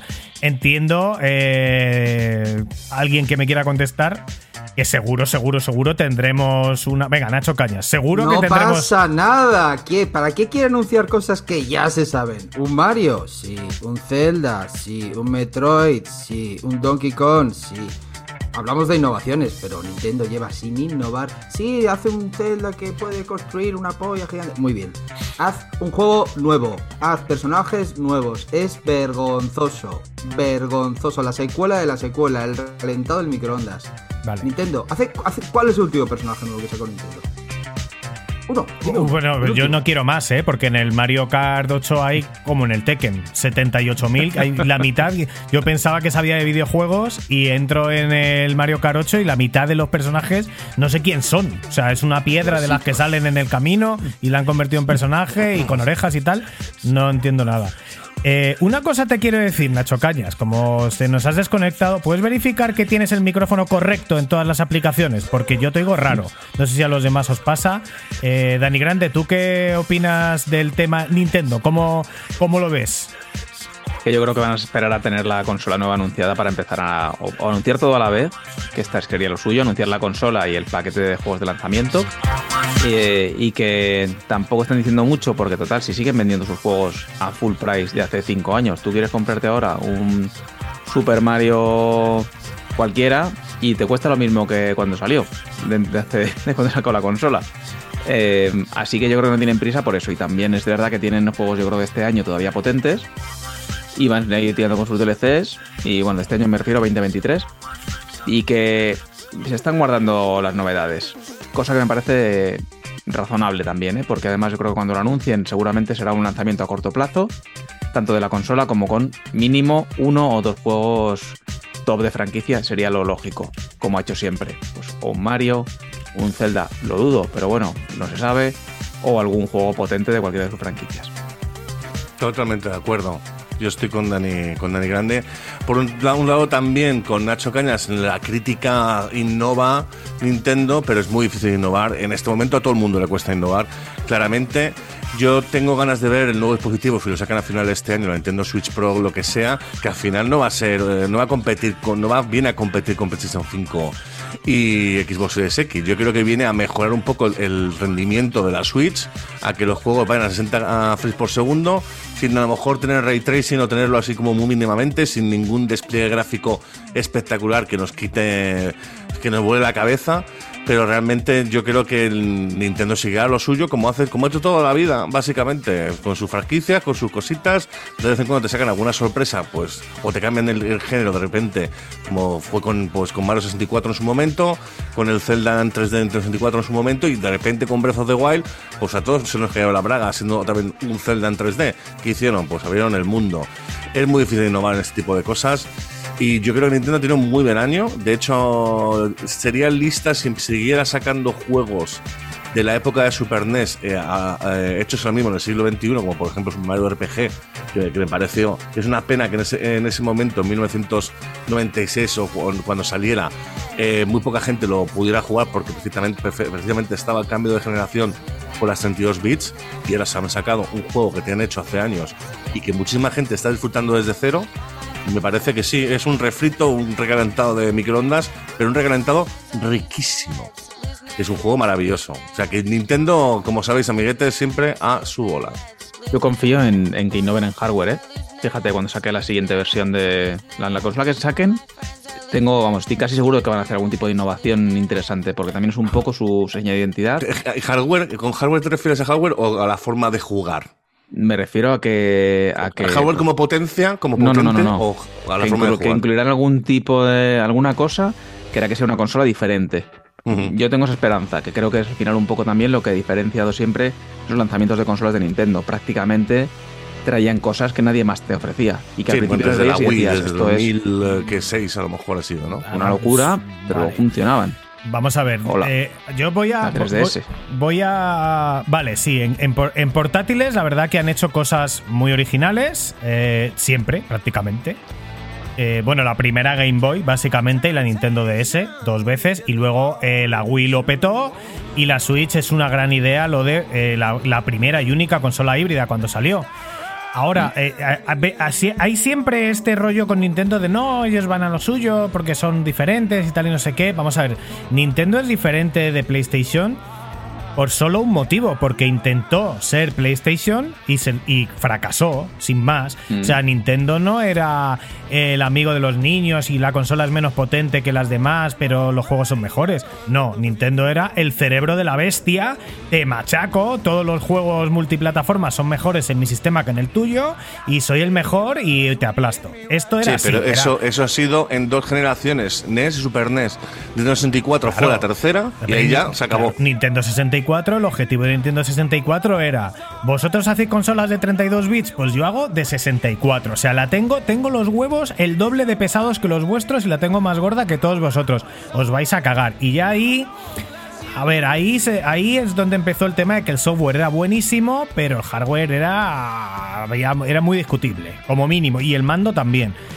Y luego lo intentaron arreglar con GameCube, que es un consolón, y por lo que sea, sobre todo por, por PlayStation y por Konami y el Pro Evolution Soccer y, y Metal Gear, eh, pues fracasaron también, pero eh, GameCube no nació para ser una consola diferenciada, extraña y no sé qué. Era una consola que el mando era raro de cojones, peor que el de la competencia y la consola técnicamente era un titán. O sea, eh, a día de hoy es que es una barbaridad eh, la GameCube. O sea, te pones el Star Wars Rogue Squadron este y, y es increíble que ese juego tenga 20 años. O sea, era una pasada de consola. Y como, como fracasó, pues se inventaron una cosa muy diferente. Pero no es que ellos digan, no, nos- nosotros nos quedamos tranquilos porque es mejor. No, bueno, es una, al final es una cuestión de negocio. Como no tengo el nicho de ser el mejor, me veo forzado a buscar otra cosa. Y ahora yo creo que la cosa ha cambiado porque ellos tienen en Nvidia eh, como chip principal. La inteligencia artificial de Nvidia es muy buena. El rescalado de Nvidia del DLSS es muy bueno. Y lo que hemos visto es que puede ser como una Series S portátil, puede ser tan buena o más como una Steam Deck, que Steam Deck mueve cosas muy brutas. Entonces, a nivel software principal de Nintendo, van a seguir haciendo los jueguitos con un tono semi-infantil, muy japo. Ese nicho no se lo quita nadie, seguro. Pero yo creo que, en el que si puede dar la sorpresa por algo la Nintendo Switch 2, yo creo que de hardware va a ser igual que la 1. Creo que no hay nada que inventar. Ojalá me equivoque y hagan una cosa revolucionaria que yo ni me imagine. Creo que no es el caso. Dani, con hardware, perdona, quieres decir que sea Que ser híbrida, hí- ¿no? Sí, que va a ser, yo creo que va a ser una consola híbrida. Pero más potente, mucho más potente. mucho más potente, mucho más potente y eh, eso va a permitir que se hagan juegos más eh, como la Steam Deck, juegos más, más actuales, juegos sin necesidad de una adaptación especificísima para que funcionen y que para que se, para ser una portátil será la bomba eh, y sin gastar demasiadísima batería. Y eh, hay una cosa que, bueno, ha mencionado Dani que, que, o alguien ha mencionado que le gustaría a Microsoft sacar el Game Pass en algunos sitios, le gustaría desde luego sacarlo en Nintendo, pero yo creo que puede cambiar mucho el panorama cuando Nintendo Switch sí es eh, técnicamente eh, todo lo potente que creo que podría ser cuando tenga Call of Duty. Porque, ojo, cuidado, porque Sí. hay el mercado de PlayStation. Eh, no se lo come Xbox porque no es japonesa, pero eh, Nintendo sí que es japonesa, sí que es queridísima dentro y fuera de Japón, y si ya tiene Call of Duty también, empieza a perder bazas por todas partes PlayStation, y yo creo que puede ser un, un momento muy a tener en cuenta, ¿no? El día en el que salga eh, un Call of Duty y esté el día 1 en Game Pass sin pago adicional y, el, y en Nintendo Switch con pago adicional, pero Nintendo más Call of Duty. A ver, Duty en la Cañas. Switch va a ser como el Duty en la Switch. El Duty en la Switch. Es que. Es que Eh, no hay que decir más. Es como el FIFA en la Switch. Es, pues, A ver, qué- a ver cómo lo hacen, ¿eh? Si 10 lo hacen con el cloud y pues demás. Igual, los vas en los polígonos dignos de, Uy, se va a caer. Está, pero en la Switch. Y Vale. Sí, un poco como la versión de The Witcher 3 que era súper que- descafeinada y demás. Yo, yo fíjate que creo ahí, perdona Nacho, que, que Nintendo no quiere que Call of Duty sea un juego potente dentro de la plataforma de Nintendo, porque al final el posicionamiento de las consolas de Nintendo y el público medio de las consolas de Nintendo es un público familiar. Eh, y tiene que conservar esa imagen. No puede tener como imagen un juego violento, un juego de disparos en el que estés matando gente, porque es la consola que los padres compran a los niños. Es la consola, es la primera consola realmente en la que juegan los niños. Entonces, ellos siempre han cuidado mucho el que puedes tener disponibles algún tipo de juego un poco más adulto, pero está muy separado de lo que hace habitualmente y no le suelen dar, o sea, no van a hacer un pack Call of Duty seguro, no van a hacer nada por el estilo como para que la consola se la gente normal natural, la gente normal que no juega videojuegos identifique la consola con un Call of Duty. Pero Dani, que está Doom Eternal. en- Sí, Y no pero- nadie. oh, Dios mío. ¿Cuánta gente lo compra eh, Claro, en que- Switch? Nadie. Y, a Nintendo no te lo está poniendo en la, en la frente, esta Doom Eternal. ¿Sabes? Yo creo que no, no me, sorprendería mucho, porque al final, ¿de- ¿en qué se diferencia Nintendo? En que su público objetivo no es el público gamer como tal, excepto los fans de Nintendo. El público grande de, de Switch es el público que juega videojuegos de forma más o menos casual o el público que A, tiene a Nintendo, con no- a Nintendo no le ha sentado nada mal que vaya a salir Call of Duty, eh, ni le ha No. preocupado nada que su marca no sé qué. Ellos tienen su No, marca, digo- tienen sus juegos y luego hay juegos de todo. Y uno de ellos va a ser Call of Duty, que es el juego más vendido de la historia de la humanidad. Entonces, quiero Sí. decir, eh, que no quiere, ¿cómo no va a querer que se le represente, que se le que se le una a Nintendo con Call of Duty? Mm, Hombre, pero no se le une. Grande no es- creo que Dani Grande lo que está diciendo es que la- no es que no quiera que sea una Call of Duty, sino simplemente que no es la imagen que ellos quieren transmitir. Lo va a tener ahí, Call pero no lo va a aprovechar. madre. Evidentemente. Y, Por ejemplo, hemos hablado antes lo de Hi-Fi Rush, que pues a lo mejor efectivamente se rumorea que por eso también en Nintendo, Nintendo Switch, que un juego de Xbox. A lo mejor van a salir mucho más juegos de Xbox ahora en Nintendo y que Vale. le den por culo a, a la Play. O sea, soy en ese sentido. Pero sí, eh, está un poquito descafeinado los juegos estos de última generación, o que requieren muchísima potencia gráfica en lo que es el Nintendo Switch. Hemos visto como en The Witcher 3, por ejemplo. Y bueno, Nacho Cañas tiene razón de escojonarse en ver qué vamos a ver con Call of Duty. Veremos qué invento hacen. Se habla de cloud, pero lo que es la consola per se, el hardware, pues no se espera que lo Hombre, corra. pero es que esto va a salir en la consola A tope con nueva. la. Va a sacar la- la- va a salir en la consola nueva de Nintendo. Y Call of Duty es un juego que que, sería una serie S, ¿no? Digamos, portátil. Sí, pero eh, eh, Call of Duty no es un, es un juego que está. Es muy parecido a los juegos que hace ID Software, como los Doom o los Wolfenstein, que son juegos que son muy, muy cumplidores, gráficamente son espectaculares, pero los saben hacer espectaculares, y espectaculares sin que sean muy exigentes de rendimiento, porque son juegos competitivos y es muy necesario que vayan muy bien de frames por segundo. Entonces, eh, me parece que una Switch 2, si es como una serie S, será muy competente con un Call of Duty. Y vamos, yo creo que quiero decir, si tienes los juegos que todo el mundo quiere de Mario, más los juegos más vendidos de, de- la historia de los videojuegos, como es Call of Duty, yo no creo que Nintendo tenga ninguna intención de meterlo en un cajón y no quiero que me identifiquen con esto. Sí, sí, identifícame con esto. Yo te vendo el contenido infantil que es el mío. Y luego aquí tienes todo lo destroy, para que juegue el padre también, o el, el- niño, y luego el adolescente más mayor, el niño rata o lo que quieras. Los niños ratas dan mucho dinero y no creo que Nintendo sea ajeno a esta situación. Mira, sin saberlo, sí, decir, sin, sin saber especificaciones de nada de nuevos futuros, el juego lo que quieras a que va a ser el peor Duty de que está disponible para cualquier plataforma. ¿Quién quiere comprarse el peor, la peor versión de un juego?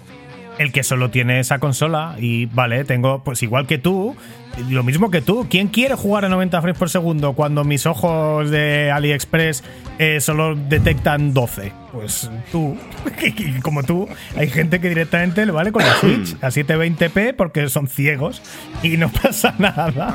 Y porque Pero a ver, les vale también. ya, a lo mejor ya no estamos hablando de comparado.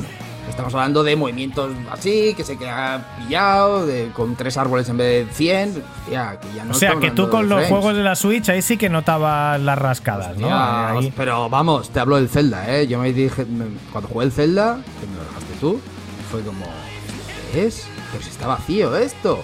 Si no, no pasa nada. Bueno, señores, 61 minutos de Pixel Perfect. Creo que llega el momento de terminar con el debate porque esto hemos empezado un poco más timoratos, pero nos vamos animando y se nos podría ir esto eh, hasta donde quisiéramos. Podemos seguir en breve en un directo, luego lo hablamos, porque igual Nacho habría que hacer un directo de Nacho Cañas, igual habría que hacer un directo del Developer Direct para que Has te puedas. bien, eh, eh, has hecho bien. Sí, sí. Ay, para- de- debería, pero hay un problema, hay un problema. Hay un Madrid con Atleti este- de Copa del Rey a la vez. Efectivamente, Es efectivamente. complicado eso. ¿Y sabes qué gente se va a meter aquí para ver el de Nadie. Claro, podemos, podemos verlo para atrás. Hacemos un directo y no y, y hacemos eh, a, poste- Oye, a posteriori espera. reacción. Antes de nada, dejadnos comentarios sobre este debate, por supuesto, tanto, tanto en nuestras redes, Spotify y demás. Y sobre todo, si queréis que este jueves haya directo, podéis poner el partido en un lado y, nuestro, y las lindas vocecitas de Nacho Canas y de Turienzo en la otra, O pues también podemos, los comentarios. podemos eh, hacer un Ibai y, y hacer el partido en directo. O sea, a multipantalla. Ojo, cuidado, se una saga córner a favor del Atlético de Madrid. Sería la hostia esto, pero bueno. Tocado. tenemos una audiencia que nos quiere mucho y yo creo que probablemente hasta lo apreciaría. Bueno, pues hasta aquí Made in Japan, hasta aquí el debate. Es un programa diferente, es el primero del año. Lo estamos tomando de una manera relajada porque lo necesitamos, porque si no, no nos da la vida para, para seguir haciendo esto. Hasta aquí el debate con Nacho Cañas, gracias. Con Dani Grande, gracias. Eh, podéis seguirnos, por cierto, bueno, a todo esto, Nacho, tenemos que agradecer a los Patreons que nos siguen y que participarán en el concurso de. en el sorteo de, de Robocop eh, Rogue City y a lo mejor hacemos hasta otro sorteo a la vez, ¿no? El, el juego que Sí. nos ha regalado David Martínez podría ser. Tenemos varias claves para regalar. Una de ellas es efectivamente la del camp este de David Martínez, el ex de Hobby Press. Y bueno, pues darle las gracias a la gente que nos apoya, que nos ayuda muchísimo con su, con su suscripción todos los meses de 3 euritos, oiga, que es un café con porras. Y muchas gracias, por ejemplo, a H6, Juan Rodrigo Solera, Manuel Sagra de Diego, Nordal, Manuel Martín Vivaldi, el doctor en Japón, Sono Faranei, Ishaku, Gustavo Vilés, Don Guantes, Craftercrom. Muchísimas gracias chicos por estar ahí con nosotros. Que por cierto hemos abierto chat en vivo en la, aplicación de Patreon. Pasaros por ahí, tenemos conversaciones interesantes, estamos compartiendo nuestros equipos, nuestras cosas retro, nuestros videojuegos favoritos y sobre todo hablando de, de videojuegos de forma muy sana porque afortunadamente tenemos una comunidad cojonuda en Pixel Perfect Videojuegos que nos gusta jugar y respetamos y dejamos respetar y si nos metemos caña es de forma respetuosa. Así que sois todos bienvenidos. Muchas gracias Daniel. también a los Patreons que os pasasteis por la cena navideña de Pixel Perfect. Fue un placer estar allí con todos vosotros. Bueno, pues hasta aquí eh, Made in Japan. Ya, ya os ha dicho Nacho que está el Patreon. Darle a like, darle a campanita, suscribirse y podéis seguirnos también en Twitter. Os recuerda Lucy que acaba de cumplir años. No le hemos puesto en Twitter la foto de Lucy porque igual es mejor no hacerlo. eh, eh, porque Lucy es es que, es, que es, es- tan bonita ella como es su voz que la vais a escuchar ahora mismo. Venga, Lucy, dile, dinos el, dile a la gente dónde está nuestro Twitter. Síguenos en Twitter, arroba el Pixel Podcast.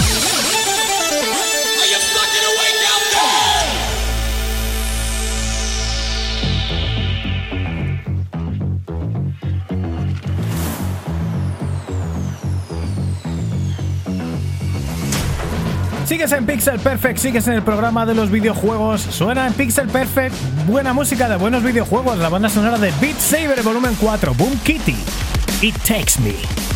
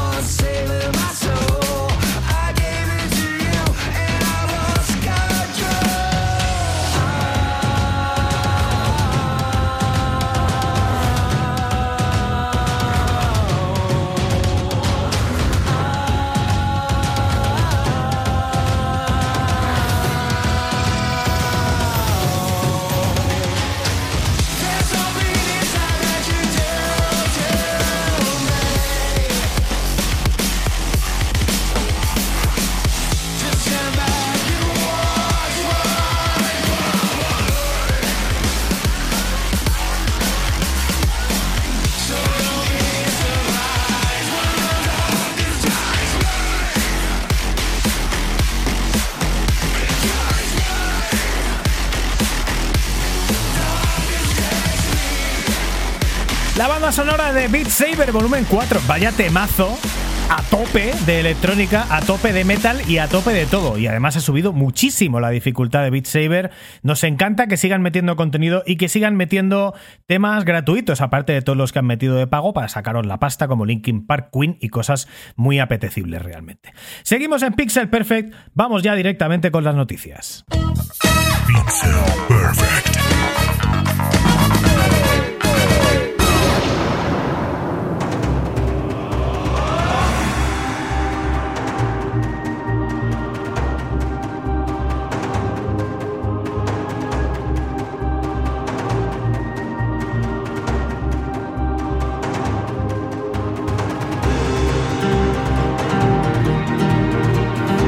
En Pixel Perfect, seguimos en el programa de los videojuegos, sigues en el programa de radio de ninguna radio y escuchamos buena música de buenos videojuegos. Dani Grande, espérate que te pincho, Dani Grande. Esto está ahí con el chupete, Dani Grande. Esto te suena de algo, yo creo, ¿eh?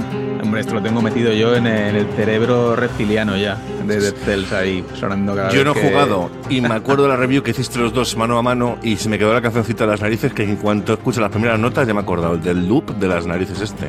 Pero es que me acaba de entrar ganas de jugar ahora mismo. O sea, a ti te lo digo ¿eh? con la canción, es que digo, esto tengo que recuperarlo.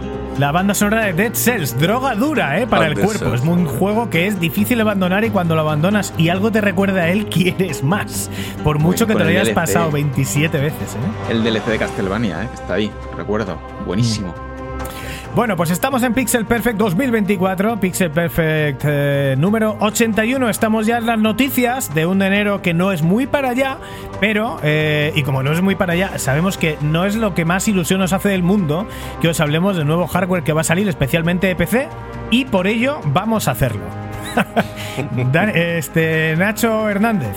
Vamos eh, con las noticias eh, noticiosas de Nvidia que da un refresh a sus tarjetas que al final son las más punteras que hay en el mercado. Sí, amiguetes, lo sentimos mucho, pero la actualidad manda, ya sabéis, son las noticias. Y además ha sido el CES en Las Vegas eh, hace nada, terminó hace, unos pocos días. Y Nvidia pues, ha anunciado, ha aprovechado la feria ¿no? para anunciar tres nuevas tarjetas gráficas de la serie RTX 40, que es la RTX 40 4080 Super, la 4070 Ti Super y la 4070 Super, todas ellas RTX. Estas tarjetas son más rápidas que sus predecesoras, evidentemente, y cuentan con las ventajas de contar con Ray Tracing y el DLSS 3.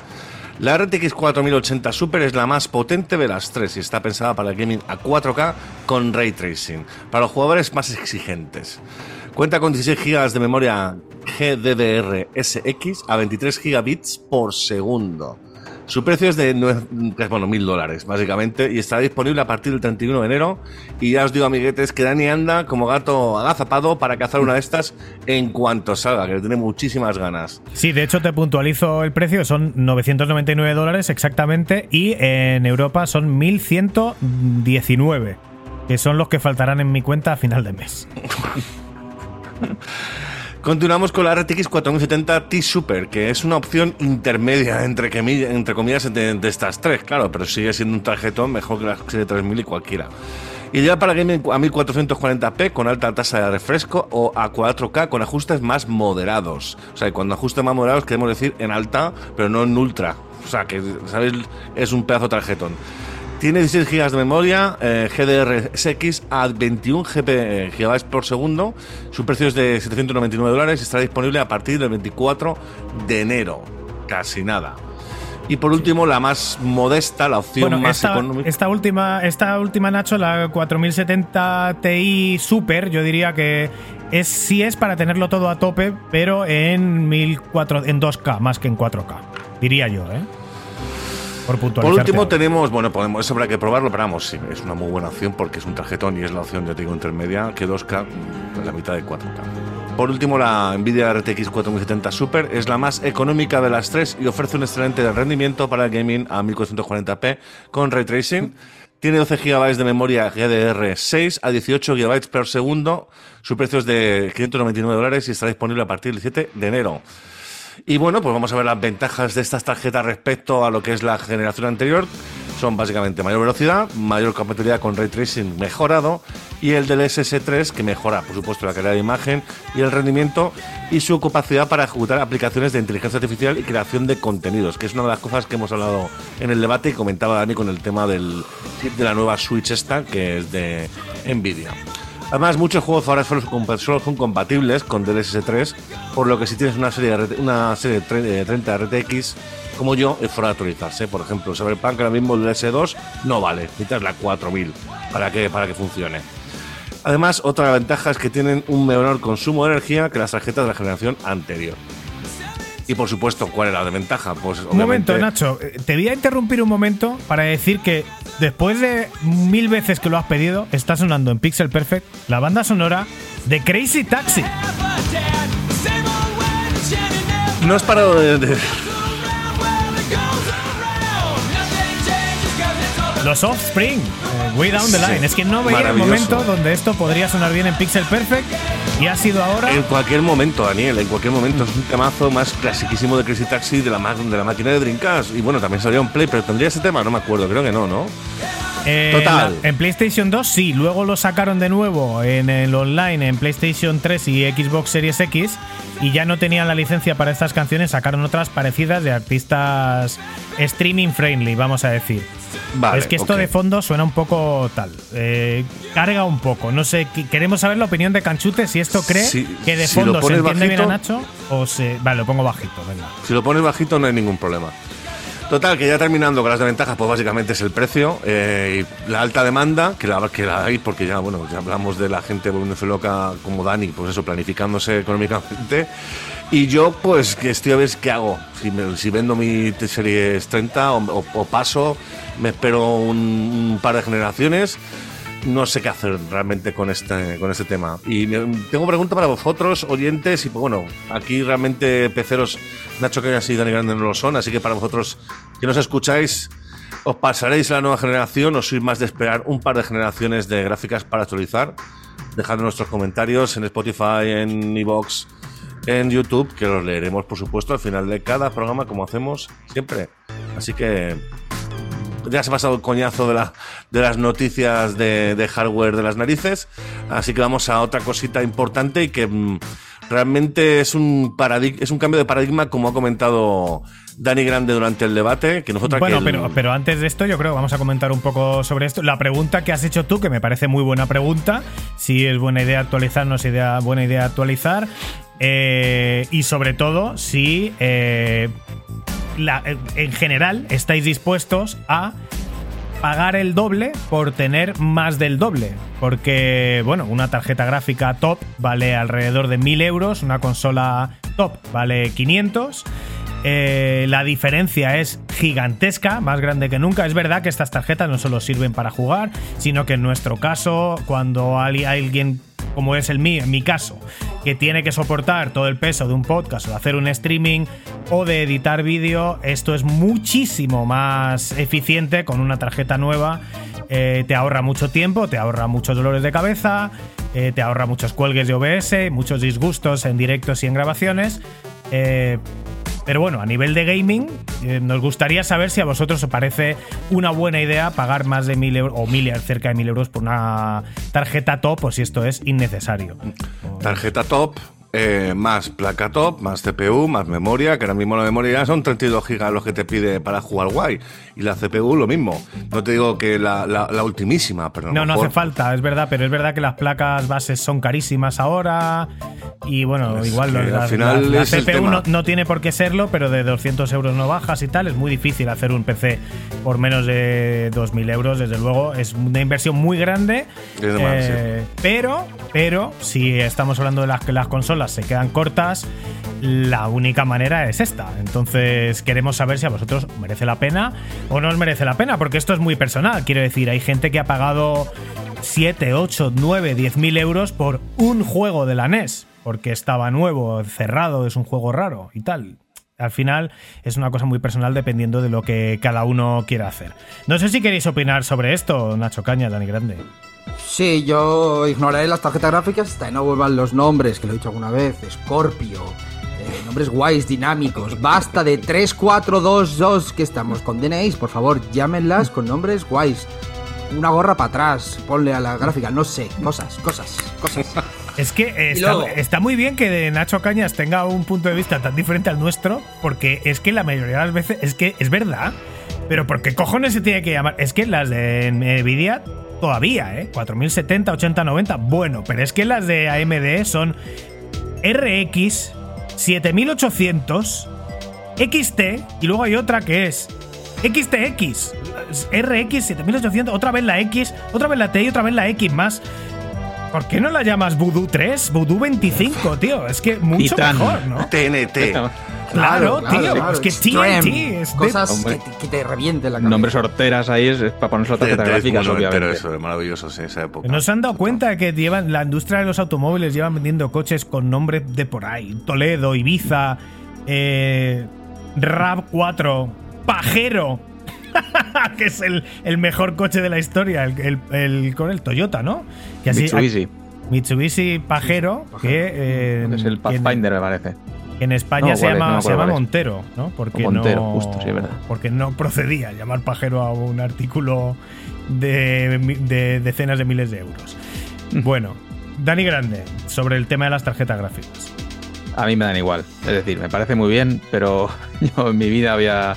Por ahora no, no me supone ningún tipo de interés y que creo que el público al que van pues es el público de PC Core, que, efectivamente o para jugar o para alto rendimiento, pues fantástico. Pero a mí particularmente me da un poco lo mismo. Genial que vayan, que sigan mejorando la, parte técnica y que veamos sobre todo eh, cada vez más un poco hasta dónde puede llegar los desarrolladores explotando esas tarjetas a nivel técnico y lo que podría llegar en un futuro, pues al público más general.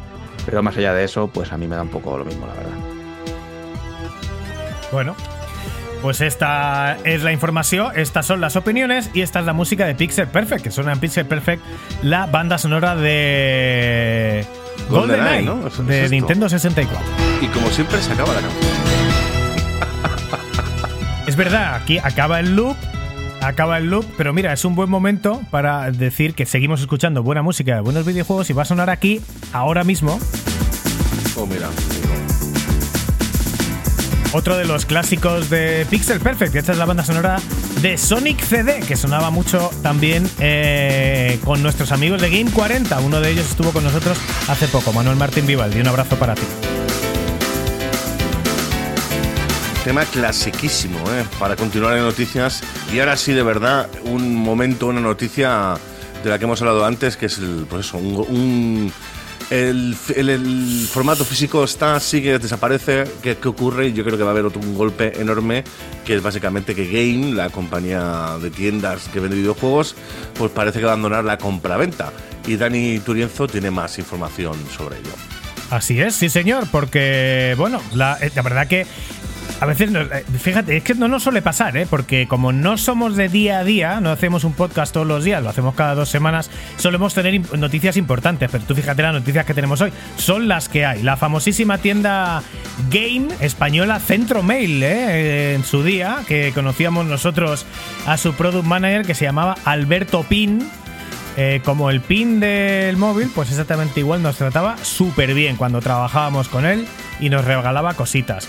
Pues esta tienda Game ha confirmado a Eurogamer en Reino Unido que van a abandonar la compraventa de juegos de segunda mano en todas sus tiendas.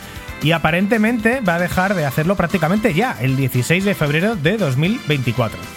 Está confirmado que esto va a suceder en Reino Unido, pero no sabemos si esto acabará pasando también en España, donde la compraventa de juegos físicos ha tenido siempre un enorme, ha tenido siempre y sigue teniendo un enorme mercado, eh, incluido dentro de las tiendas game, que son de las pocas tiendas físicas que quedan, por otro lado. En cualquier caso, el mercado de los videojuegos está cambiando y todo apunta a que el formato físico está dando sus últimos coletazos, ya que según las cifras públicas que hemos conocido eh, recientemente, en el 2023 el 95% de los videojuegos que se han vendido fueron en formato digital. Además de esto, Game está rodeada de mucha polémica en los últimos meses en el tema de la compraventa, ya que en muchas ocasiones compran videojuegos incompletos, sobre todo esto ha pasado con juegos más retro, eh, compran juegos incompletos, o sea, solo el CD o solo el cartucho, eh, luego los completan ellos con una caja no original y una reproducción, una fotocopia o impresa de internet de la carátula y lo venden como juego completo, algo que ha enfureci- enfurecido a muchos amantes del retro eh, y algo que no está claro si es legal, alegal o completamente ilegal. Desde luego es algo que en general no gusta nada porque cuando la gente de retro compra un juego completo significa completo con sus material original, incluida pues esos libritos de instrucciones que en paz descansen también. Y para completar esto, pues hay que recordar también que hay una ley eu- europea que se ha hecho, se ha empezado a hacer eco, eh, youtubers y streamers muy grandes ahora, de una ley europea que han dicho ellos que ha salido ahora. Y no es verdad que haya salido ahora. Es una ley eh, europea por la que los editores no pueden impedir que los usuarios vendan de segunda mano los juegos digitales. Esto está desde 2012, ¿vale? Eh, y tiene truco, porque efectivamente no pueden castigarte por vender juegos digitales, pero ¿cómo vendes un juego digital? La ley lleva en vigor mucho tiempo, como decía, pero simplemente eh, dice que no pueden impedirte revender los juegos, pero no obliga a las plataformas a facilitar las herramientas para poder hacerlo. Por eso cuando tú compras un juego en PlayStation no puedes venderlo de ninguna manera, eliminarlo de tu cuenta. Yo no puedo sacar un juego de mi cuenta y decirle a Dani Grande, oye, mira, aunque sea te lo regalo, yo no lo voy a jugar nunca más y quiero que lo tengas tú. Quiero que desaparezca de mi cuenta y que aparezca en la tuya. Eso no puede hacerse, no lo facilitan y las leyes no obligan a las eh, empresas a facilitar estas herramientas, pero tampoco eh, pueden impedirlo. Por eso a día de hoy es muy complicado eh, hacer este tipo de ventas y la forma más habitual, casi única que hay de vender juegos digitales es vender cuentas enteras. Alguien se hace una cuenta, compra un juego, se pasa el juego y luego vende la cuenta junto con el juego. Luego tiene una problemática importante esto porque al final esa cuenta la haces con un email, el email es tuyo, luego vendes la cuenta, pero el email sigue siendo tuyo, en cualquier momento puedes resetear la cuenta y el email y recuperarla pese a haberla vendido, está sujeto a muchísimo fraude y es un chocho, pero es la única manera que conocemos que hay de vender juegos digitales a día de hoy. Así que nada, ¿qué os parece esta decisión de Game? ¿Creéis que los juegos físicos se van a extinguir definitivamente? Y lo, y lo que a mí me interesa sobre todo es, ¿veis un futuro? Yo veo un futuro, pero igual es muy idealista, en que los juegos sean NFTs que puedan revenderse relativamente fácil. No sé si sabéis lo que es un NFT, básicamente es un artículo digital que es transferible y, y que además suele estar sujeto a smart contracts, eh, que son unos contratos automatizados donde no puedes intervenir y que a lo mejor si yo soy el editor vendo el juego y una vez que la persona que ha comprado el juego se lo venda a otro yo vuelvo a cobrar algo. Entonces es viable también porque al final eh, haces una doble venta no te llevas tanto como con una venta completa pero te sigues llevando algo no sé si me estoy enredando mucho con esto, no sé si lo habéis entendido y no sé qué opináis sobre si veis un futuro de juegos como NFTs y si veis a los juegos físicos extinguiéndose definitivamente. Básicamente, Yo- con el. Perdona, Dani Grande, con el tema No, no. NFT, eh, le va a pasar súper rápido, porque eh, básicamente es un bluff que se ha- está desapareciendo completamente. La gente cada vez está más desencantada con ello. Y ca- eh, empresa que ha comentado de hacer NFTs en juegos o lo que sea, eh, la gente se lo ha echado encima.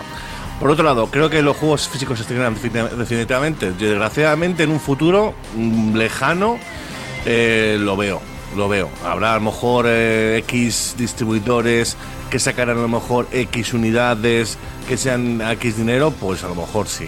Pero no sé, a lo mejor en 20 años yo no veo en absoluto el tema del físico. Porque es que, es que se está moviendo todo el mundo. Las tiendas que hablamos antes de 40 suscripciones, eh, Ubisoft tiene, Electronic Arts tiene, eh, Game Pass, Sony tiene. Al final, muchísima THQ, es que lo al final creo que realmente va a desaparecer. Me da mucha pena que, porque al final mola mucho tener una colección, ¿no? Tocarlo físicamente. Y sobre el tema de que la compraventa acabe en game, pues bueno, al final la gente se buscará las, las habichuelas, eh, buscará un rastro, una organización se encargará de hacer un mercadillo, lo que sea, eh, Wallapop y demás, continuará. O sea que en ese sentido, bueno, pues era más fácil a lo mejor venderlos en game. Al final luego la gente eh, dejará de tener un intermediario y se buscará las habichuelas con quien con una plataforma digital como puede ser efectivamente Wallapop. Y ahora si quieres, sí, perdón, Dani Grande. Comenta. Nada, no, yo, yo iba a comentar un poco. Has dicho un dato que me ha sorprendido, que es que el 95% de los juegos vendidos en 2023 han sido digitales, si no me equivoco, eh, que era el porcentaje. Ahí tendríamos que entender, por un lado, si estamos hablando de, de unidades o de valor. Porque muchísimos juegos digitales, si metes móviles, por ejemplo, ahí, ¿no? Lógicamente, se venden que cuestan un euro, o que cuestan 3 euros, ¿no? Y luego cuando los físicos, en el precio medio, O que son pues gratis, cuestan en torno a los free to play. 30 o son free to play. Pero bueno, como hablaba de ventas, claro, no lo sé. Habría que ver bien esa estadística. Ahí me sorprende mucho. Porque no, si no, no se, no se mantendría el mercado de juegos físicos. Si eso fuese así, con un 5% sobre el total de videojuegos. Me, me sorprendería. Sí que creo que la tendencia es clara eh, en cuanto a que la desaparición del juego físico es cada vez más evidente y en gran parte impulsado, yo creo, por dos temas. Uno, porque a nivel cultural, las nuevas generaciones tienen menos interés a la hora de, poseer productos tangibles y son más abiertos a esa parte de intangibles. Lo disfruto, ¿no? Y no me hace falta tenerlo en la mano y, lo puedo consumir así. Y luego el, el otro punto que yo creo que es más importante y que es el que está haciendo más presión es que a las eh, productoras, a los estudios y a las empresas de videojuegos les interesa mucho más que no se vendan juegos físicos, porque al final ellos cuando en el momento en que tú solo puedes comprar un videojuego en la tienda de Microsoft o en la tienda de Sony, que yo creo que todo esto se autorregulará en algún momento, pero imagínate que se queda así, quienes controlan el, precio único y final de lo que te están vendiendo es Microsoft y Sony. Eh, automáticamente los precios de los videojuegos van a aumentar, van a subir y las ofertas van a estar mucho más controladas. El no poder vender de segunda mano, que yo lo veo muy complicado que se pueda a futuro en digital, también es un problema para el consumidor. Fíjate que con la noticia de Game me sorprendía mucho porque en España yo estoy convencido de que el, número uno de, beneficios para Game es la venta de juegos de segunda mano. De todo lo que venden, o número dos o tres. No creo que sea mucho más que eso. El- muchísimo tráfico que va a la tienda de Game no saber las novedades, es saber qué videojuegos hay de segunda mano. Y entonces ya que están allí, pues se lo compran o no, o se compran otra cosa, o se compran un Funko o lo que sea. Pero me sorprende mucho esa decisión. A lo mejor en Reino Unido es diferente. En España, desde luego, creo que sería cargarse la tienda. Pero luego la venta de, de un juego que tú has comprado digital o la transferencia de un juego digital a, a un amigo o de segunda mano, más allá de la parte técnica que puede suponer gestionarlo, que creo que, bueno, NFT o blockchain o similar puede ocurrir y a lo mejor es lo que se desarrolla, eh, creo que hay un tema y es que en el momento que tú haces eso, abres la venta de segunda mano de videojuegos a nivel global. Porque yo ahora compro un videojuego físico, o mucho en España, porque lo compro en Wallapop, lo normal es que lo compre en Madrid o en la ciudad en la que resida, yendo a una tienda de segunda mano. Si tú lo abres en digital, automáticamente estás haciendo que el día 1 de un videojuego se venden, invento, un millón, el día 20 están de segunda mano 400.000. ¿no? Y ahí al final, ¿quién es el que gana de verdad? No el productor de, de videojuegos. Están ganando el que se compra el videojuego de segunda mano. El usuario que lo ha vendido, que se ha gastado, pues al final en un juego de 60, ponle que, se ha, que ha perdido 20, y el siguiente que se ahorra 20. Pero bueno, no sé, yo creo que todo eso se autorregulará, ya sea por ley, ya sea por el mercado o un poco por lo que llegue, pero que la realidad es que cada vez vamos a ver menos físico. Por desgracia creo que sí, a mí me daría mucha pena, la verdad. Pero bueno, lo que estamos viendo en cine, lo que estamos viendo en música, lo normal es que llegue a videojuegos también. Bueno, a ver, y en, en videojuegos es peor, porque realmente alguien que compra una película es muy raro que la acabe vendiendo. O sea, suele ser por coleccionismo, ¿no? Pero en videojuegos es muy normal que alguien compre un juego. Aquí tenemos a Nacho Cañas, que es especialista en comprar un juego, pasárselo y vender, volverlo a vender. Esto es algo que solo beneficia al consumidor, no beneficia a ninguna empresa. Y entonces no hay ninguna empresa que esté a favor de esto, por eso son tan reticentes y les apetece tanto pasar al físico. No sé si tienes algo que decir al respecto, Nacho Cañas. Al digital. Quieren irse al digital, de hecho, por eso lo creo lo que dice Dani Grande, que esa estadística es mentira, porque los- las estadísticas siempre favorecen como tú quieras manejarlas. Yo creo que eso es una mentira como un coco. Y luego creo que el físico nunca, nunca, nunca va a desaparecer. Llevamos con la turra de el cine va a desaparecer, es que el Netflix eh, no- nos comen los Netflix. No, el cine ahí está y está aguantando, porque hay gente que le gusta mucho ver cine. Pues esto es igual, hay gente que le gusta mucho el juego físico. Entonces no va a desaparecer. Los vinilos ahora venden más que en los años finales de los 90, por ejemplo. Y este va a ser uno de los casos. Con lo cual, eh, el físico nunca va a desaparecer. Dos, eh, la reventa de digital será, como siempre, cuando los estados pongan límite a las empresas que intentan explotar y explotar y rascar un poco más y rascar un poco más hasta que llegue algún estado, a un juez y se acabó, habéis estado explotando al consumidor. Y hasta que no salga una sentencia, pues ahí seguirán. Y luego Game, que deje, ¿cómo es? Que deje tanta paz como descanso tenga, algo así. Bueno, que Game no aporta absolutamente nada. Los juegos te los compra baratísimos y te los vende súper caros, con lo cual muchísimo mejor Wallapop, pero una diferencia abismal. Ya está. Bueno. Y tenemos además, Nacho, más, más novedades con el tema de formato físico versus digital. Sí, sí, amiguetes, sí, Dani Turienzo, efectivamente, porque para continuar con las noticias de empresas que gustan, que les gusta tocar las narices, otra que quiere matar el formato físico, que es Ubisoft. De hecho, Philippe Tremblay, eh, director de suscripciones de Ubisoft, ha afirmado en una entrevista para GameIndustry.biz que, eh, comillas, los jugadores están acostumbrados a ser dueños de sus juegos. Eso debe cambiar, cierro comillas, con dos cojones. Con motivo del lanzamiento de nuevas suscripciones, este fulano no se le ocurre otra cosa que decir que a los usuarios que pagan por sus juegos que estamos muy mal acostumbrados de pagar, ¿sabes? Pagar por algo y quedarnos, no. Obviamente en las redes la gente se la ha lanzado al cuello, recordando que si has pagado por algo es tuyo, o amenazando que si Ubisoft se pone gallito, a lo mejor la moralidad de piratear no va a serlo tanto con los juegos de Ubisoft. Así que ojo cuidado ahí. Entendemos que evidentemente a Ubisoft le venga mejor ganar pasta alquilando sus juegos que vendiéndolos y obviamente llevan muchos años apostando por su tienda y lo digital, en lo que parece una moda que está siguiendo por otras empresas y que nos están dejando muy preocupados por la desaparición del juego físico. Como bien ha dicho Nacho Cañas, él cree que no va a desaparecer. Yo creo que la cosa a lo mejor va a ser mucho más mínima, pero también lo que hace Ubisoft, que es presionar al mercado para cambiar el modelo de negocio y otra, pues eso, también insultar un poco a la, a la inteligencia de los usuarios, ¿no? Así que nada, buen debate también hemos tenido con esta noticia y dejadnos vuestros comentarios, ¿qué pensáis? Eh, vamos caminos de grandes compañías dejando de hacer software, eh, hardware, eh, juego digital en la nube con la suscripción para poder disfrutarlos, pues eso.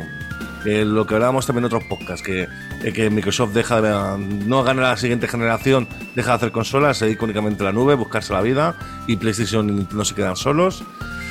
Cualquier comentario es bienvenido tanto en iVoox como en Spotify como en YouTube.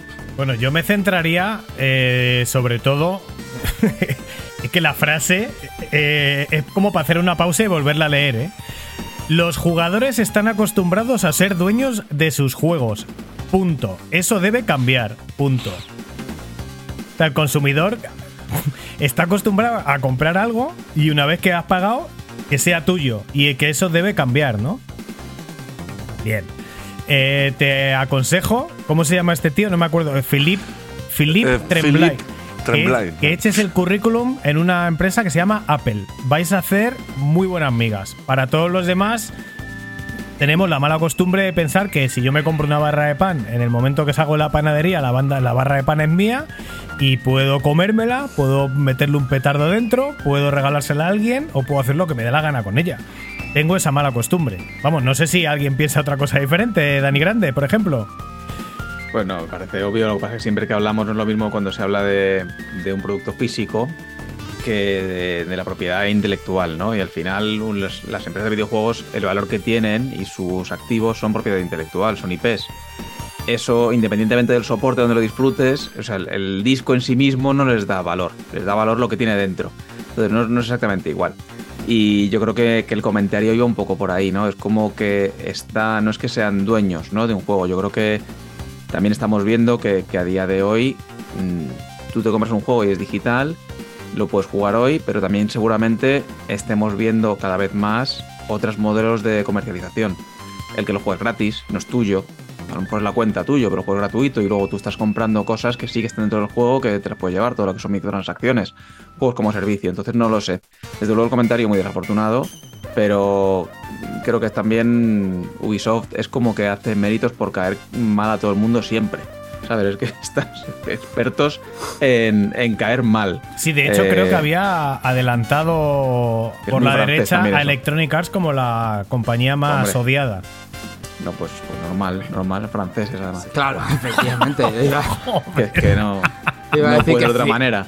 Philip debería saber que la realeza estaba muy acostumbrada a tener su cuello junto con su cabeza hasta que un día que, que eso dejó de ser.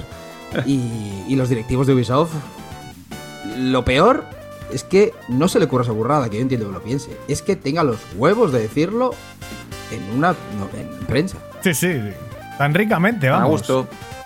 Y igual hasta le han aplaudido dentro de la empresa. O sea, quiero decir que esto es un mensaje que ellos considerarán que hay que ir mandando y bueno, pues bien, correcto. Esto es un mensaje, esto es un mensaje de cara a los accionistas, un poco en lo que supone que decir que Ubisoft va a seguir la tendencia del mercado a eliminar la parte de juego físico, porque eso les va a suponer mayores beneficios a nivel de empresa a un futuro o medio plazo.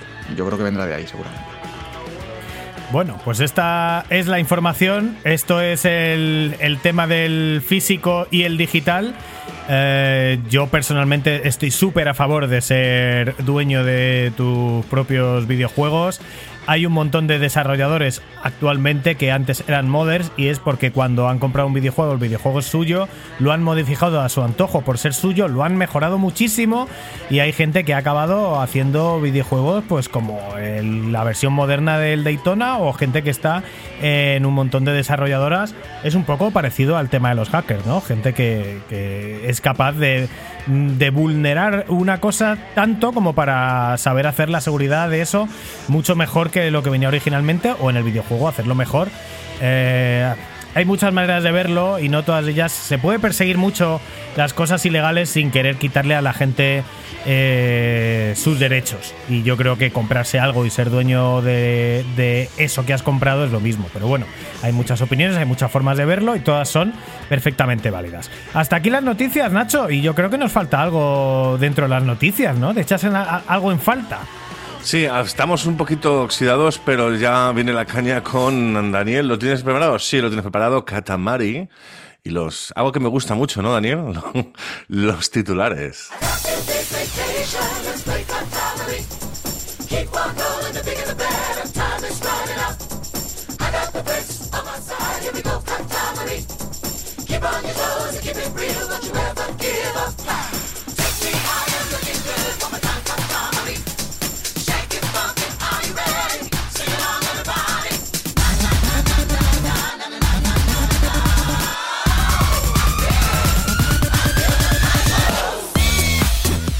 Y en titulares Pixel Perfect número 81, hoy, 16 de enero de 2024, tenemos. De hecho, hemos sido contactados por un desarrollador indie español, Iction Games, que nos ha informado desde Granada que el pasado 15 de diciembre lanzaron un título de acción con perspectiva isométrica cenital llamado John Mambo. Obviamente con este nombre pues nos encontramos ante un juego con sabor ochentero, a lo Ikari Warriors eh, comandos, con mucha acción, gráficos muy chulos, con un zoom ahí que se abre y que se cierra mientras avanzamos por los escenarios y sobre todo un gran sentido del humor por el tema de John Mambo, que por lo visto nuestro héroe es un poquito atolondrado. Ya lo tenéis disponible en Steam por solo 10 euritos.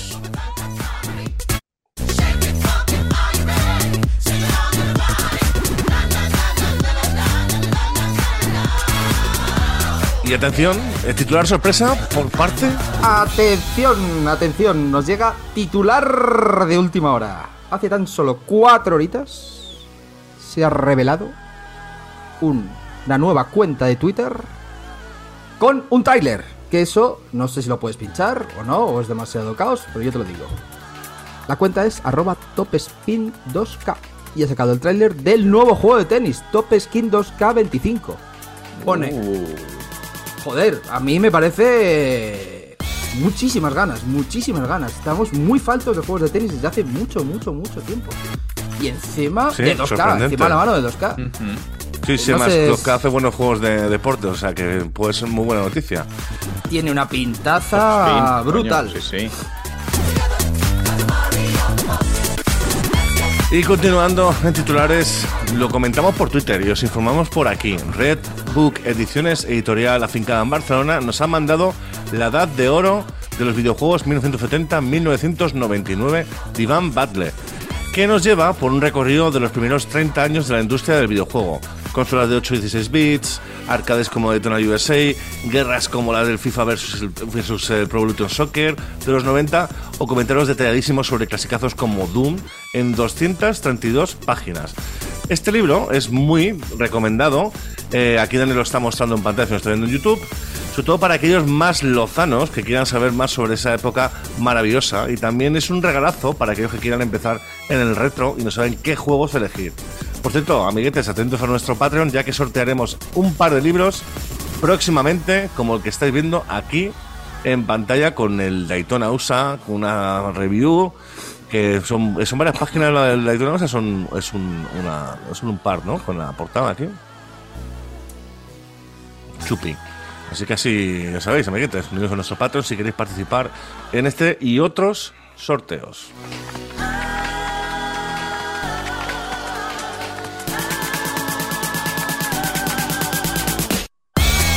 Llevo un rato con el micrófono apagado, amigos, y no sé eh, cómo de cuánto rato llevo. Bueno, todavía sin confirmar por Sony, pero filtrado por una tienda americana, DualSense. No sé cuánto tiempo llevo con el micrófono apagado y esto se va, va a ser un silencio terrible, pero es lo que hay. Eh, todavía sin confirmar por Sony, pero filtrado por una tienda americana, DualSense V2 existe. Según la descripción de la tienda, este mando es exactamente igual al primero, con la gran diferencia en la capacidad en su batería, que supuestamente nos permitiría llegar a las 12 horas de juego, versus las 6 o 7 horas, bueno, 6 horas actuales, lo cual, en el mejor de los casos, lo cual es una gran noticia. En este momento Sony no ha confirmado eh, ni descartado nada, pero a los amantes de los maratones de los juegos se nos ha puesto los dientes largos. Eso sí, serán unos 80 euros, 80 dólares lo han puesto de salida para comprarlo. Pero bueno, eh, teniendo en cuenta que los eh, muy malos mandos de pilas duran hasta 30 horas, es un avance significativo y nos alegramos mucho que esto sea así.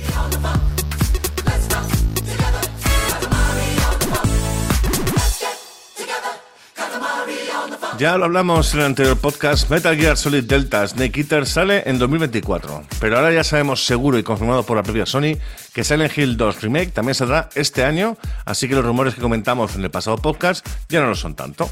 Esta noticia ha salido directamente en el blog de PlayStation, que, que habla sobre además 19 títulos más importantes para la PlayStation 5 de 2024. También destacan Rise of the Ronin de Team Ninja, otro más de Samurais, Dragon's Dogma 2 de Capcom o Final Fantasy VII Rebirth. Desgraciadamente, de títulos de Naughty Dog o de Insomniac no han dicho nada de nada, como hemos comentado al principio del podcast.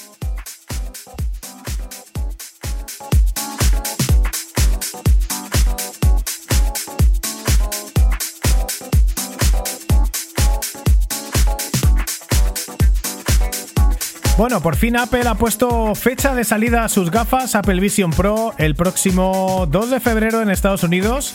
Desgraciadamente, sobre el lanzamiento en España no han comentado absolutamente nada, pero podría irse a 2025, lo cual no está mal, ya que así podremos ir ahorrando, ya que el precio es una auténtica salvajada, una locura, una barbaridad. Eh, una cosa incomprensible, 3.500 dólares. Aunque lo más... Bueno, hay que tener en cuenta que un buen móvil de Apple vale 1.500. O sea que, bueno, pues hay gente para todo. Lo hablábamos antes con las gráficas y esto también es así. Si te quieres dejar 1.500 euros en un móvil, pues felicidades. Eh, aunque los más expertos dicen que son merecidos, ya que no existen gafas con una tecnología VR o AR, eh, realidad aumentada, igual. Y además, eh, Nacho, Pues efectivamente, Daniel. De hecho, eh, por otro lado, Sony ha presentado en el CES unas gafas igual VR AR que pretenden comerle la tostada a Apple. De hecho, estas gafas no tendrán nada que ver con la PlayStation y están enfocadas para los profesionales de la infografía y las artes gráficas. Las gafas son autónomas e incluyen lentes OLED 4K, sus propios mandos y supuestamente se lanzará a finales de 2024. Sobre precios no han comentado nada, pero también pues imagino que un pastón. Y siendo de Sony, además, calidad, pero hay que pagarla.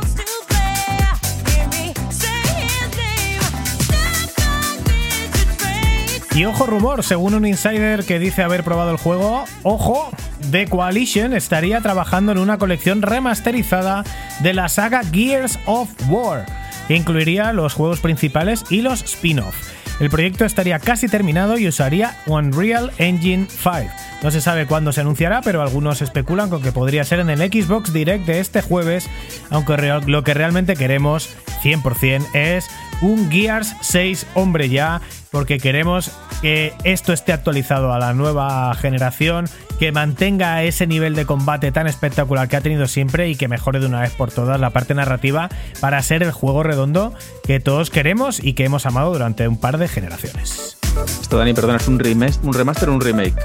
Eh, remaster en teoría, ¿no? bueno, remaster, remake, no sé, re- rehacer los juegos al final, retocarlos. Hombre, si es en Unreal Engine 5, entiendo que es un... Claro, que mm, hay oportunidad ahí, ¿eh? Hay oportunidad, no sé. A ver qué hacen con eso. Yo ya estoy ahora mismo súper excited Es que con esta noticia. remaster como, remaster como tal creo que tiene poco sentido porque ya el, las mejoras automáticas de las series X Claro. creo que ya son un remaster. Entonces, algo más tendrán que tener, pero un remake entero eh, tendrías de que todos hacerlo. los títulos, de todos además. Bueno, que no deja Ponía. de ser un rumor. Vamos a ver qué Ya, ya, pasa al Bueno, esperemos, esperemos. Pero bueno, Sí, ya estoy con más esto el ya Tactics y demás, ¿eh? O sea que. joder, súper contento. puede ser un buen pack. Y ya para terminar, amiguetes, en el Twitter de la comunidad tenemos a la hora de los marcelitos con los que tendríamos que haber grabado ya, pero desgraciadamente su presentador Juan Ras está un pelín cascado y hemos tenido que retrasarlo hasta la semana que viene. Os informaremos de este smash up combinación de podcast eh, tanto por Patreon como YouTube como por Twitter cuando sepamos algo, pero ya vamos avanzando que hablaremos de la prensa de los videojuegos en España lo dejamos ahí, sin ánimo de lanzar polémica, pero alguna que otra pullita seguro que va a caer, porque vamos, ya me han contado que tienen muchas ganas de hablar de ello, o sea que. como hemos grabado, como hemos trabajado en prensa, pues a ver que si nos pagaban los con los maletines, ¿sí o no? Chavales.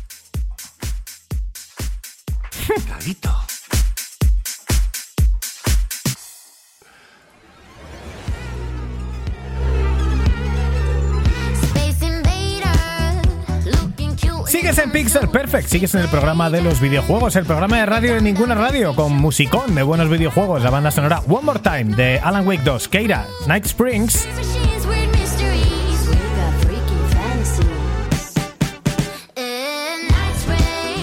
Y yo os quería preguntar, Nacho Cañas, Dani Grande, eh, qué temazo es esto, eh? Eh, Os quería preguntar por otras de las cosas que hemos hablado en los titulares, como, por ejemplo, espérate, porque ahora mismo no me acuerdo, pero vamos, eh, em, el de... Vamos sí, sí, Nacho media. Cañas, DualSense eh, versión 2. ¿Tú crees que es necesario que dure más el mando? ¿O crees que se acerca Pues mira. peligrosamente a esos mandos de pilas que duran 10 veces más que el que a, a ti te encanta? Yo es algo que nunca he entendido porque mira que yo me meto palizas de jugar, ¿eh? Pero cojo un mando, se gasta la batería, lo puedo cargar y cojo el otro. Juego, sigo jugando. Ah. ¿Qué problema hay? ¿Qué Hombre, pasa? pues que el otro vale Pues- 70 euros igual que el Claro, primero y cambiar ese de pilas vale 10 segundos. Ese es el tema, amiguete. Me tengo que comprar otro mando persona, para poder hacer lo que haces tú. Persona normal debe tener dos mandos en casa. Si no, No, yo soy- esa persona no tiene soltero. alma. Yo creo que cual- hijos. claro, cualquier persona yo normal tiene que mandos. tener en casa un cargador de pilas menos de 10 euros y dos pilas recargables menos de 5 euros. No, Nacho, querido Nacho Cañas, Cacharro, estoy muy de acuerdo contigo en muchas cacharro, cosas, pero en esto lo siento, pero ahí el fanatismo te puede, amiguete. A mí- No, baterías, baterías para los mandos de Xbox que cuestan 3 duros y funciona muy bien. Vamos, un paquete de dos baterías con su cable para cargarlo son 10 euros o 13 A ver. euros, no sé. Estamos locos, quiero decir, yo me compro un mando y quiero jugar. No quiero que. No, espérate, te compras un Pero cuando se te cargador, el después te mando, vas a la te de otro, otro, viene con ¿qué me pilas, estás te te vas no sé qué, Te viene con no. dos pilas, no te preocupes, juegas con eso, las pones y juegas. Vale. o sea, que, se cam- acaba. que cambiar, de tengo que man- preocuparme. cambiar de mando es más fácil que cambiar de pilas por algún motivo. Sí, efectivamente. Y más efectivamente. barato seguro también, ¿verdad? Alright. Mira, Bien, eh, bueno, eh, la Unión Europea no opina como Nacho Cañas y ha hecho obligatorio a partir de 2027 ya no se va a poder tener dispositivos que las baterías no sean extraíbles. Así que Sony va a tener que ceder y Nacho Cañas lamentablemente. no, no, también. batería extraíble me parece bien. La batería extraíble está bien. Lo que no está bien son pilas. Ah. pilas. Pilas. ¿Sabes qué es una pila, no? Una Además, batería. es decir, es una batería, no extraíble. es lo mismo, y lo sabes. Sí, sí, es lo mismo. Pero exactamente No, lo lo mismo. Hay lo baterías. mismo. Eh, me pasa que tiene menos glamour, ese es el problema. Es igual, es una, es- no hay, no hay na- ninguna diferencia en absoluto. ¿La Bueno, pila la puedes cargar sin un cargador? ¿cómo Pues si No hay más preguntas. No hay más preguntas, señoría. Uy, Eh, ¿qué he hecho? He, hecho, dado, he dado a donde Mira, no, mira, mira, mira. Ante la derrota, Ah, los nervios. he dado a donde no quería dar. Quería dar aquí. No, aquí Ah, tampoco. Otra vez al sitio, que no quería dar. Expulsar a Eh, Nacho Cañas, es el botón. Madre ese. mía, qué oxidados estamos, amiguetes, ¿eh? Programa 81. Perfect. Aquí, fíjate, mira, mira. Ah. Pixel Perfect. Que yo quería decir que vamos directamente a quemando controles. Pixel Perfect.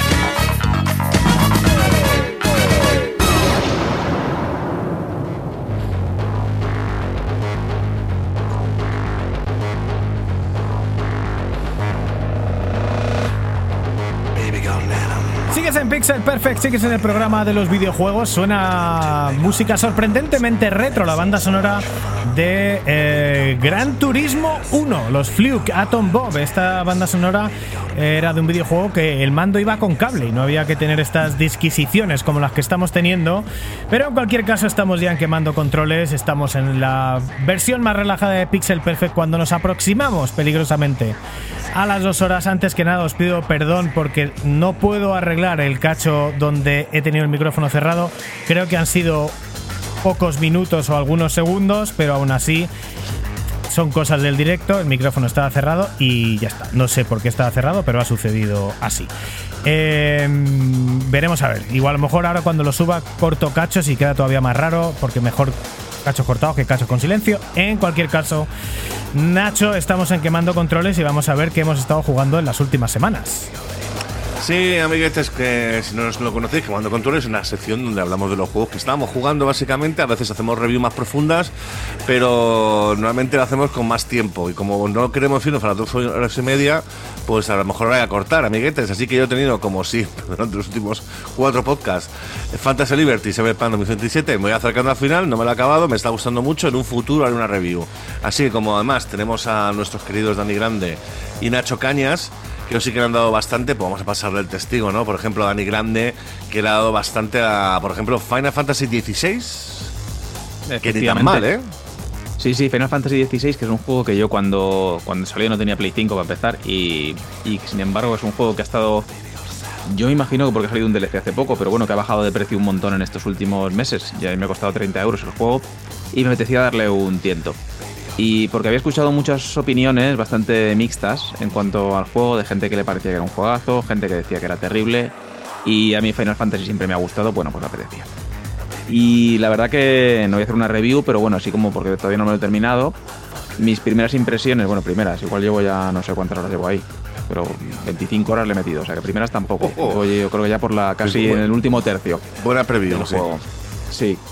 Es un juego que, que la verdad que me da mucha pena en muchas ocasiones porque es una oportunidad perdida, porque tiene momentos de los más épicos que yo he jugado en, esta generación de combates espectaculares, de las invocaciones, de... Bueno, para que no lo sepa, Final Fantasy XVI no es un juego de rol al uso, es un juego, es un hack and slash eh, en el que tú básicamente vas avanzando y tienes un sistema de combate más parecido al del Final Fantasy VII Rebirth, pero mucho más simple, en el que no tienes no tienes poder de controlar, por ejemplo, a los miembros de tu equipo, eh, ni tienes un capacidad de subir niveles eh, decidiendo qué estadísticas son las que quieres desarrollar. Pues, Lo puedes hacer eligiendo un poco que algunas habilidades, pero poco más.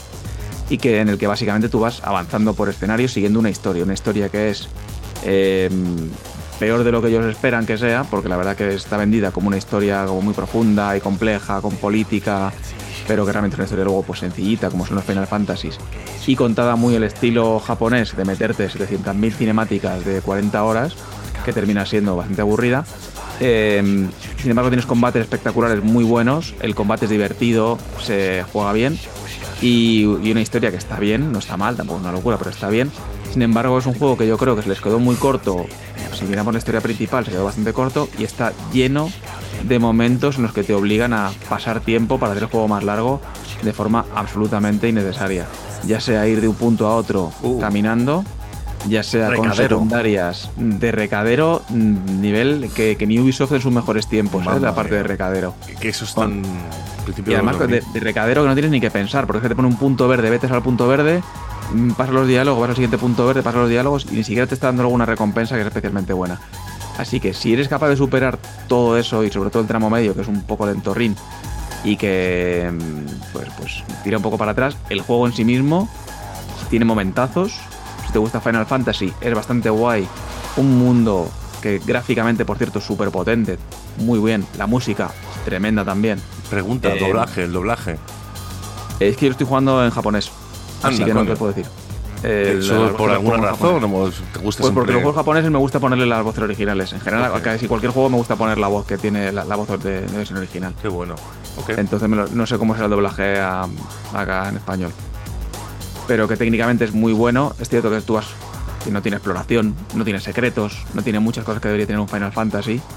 Pero aún así, bueno, yo creo que si no quieres jugarte el juego porque te da pereza, te lo puedes ver en YouTube, las partes guays, y está muy bien y merece la pena. Y, y si te lo dejan, pues oye, estupendo. Y pero has jugado a más cositas también, ¿no? Pues he jugado, tampoco he jugado mucho más. He jugado, por ejemplo, estoy ju- rejugándome Uncharted 4, que está en la suscripción de, de PlayStation Plus y que se ve muy bien en Play 5. La no verdad, y es mejora, que- ¿no? Teóricamente no mejora lo de Play 4, en teoría.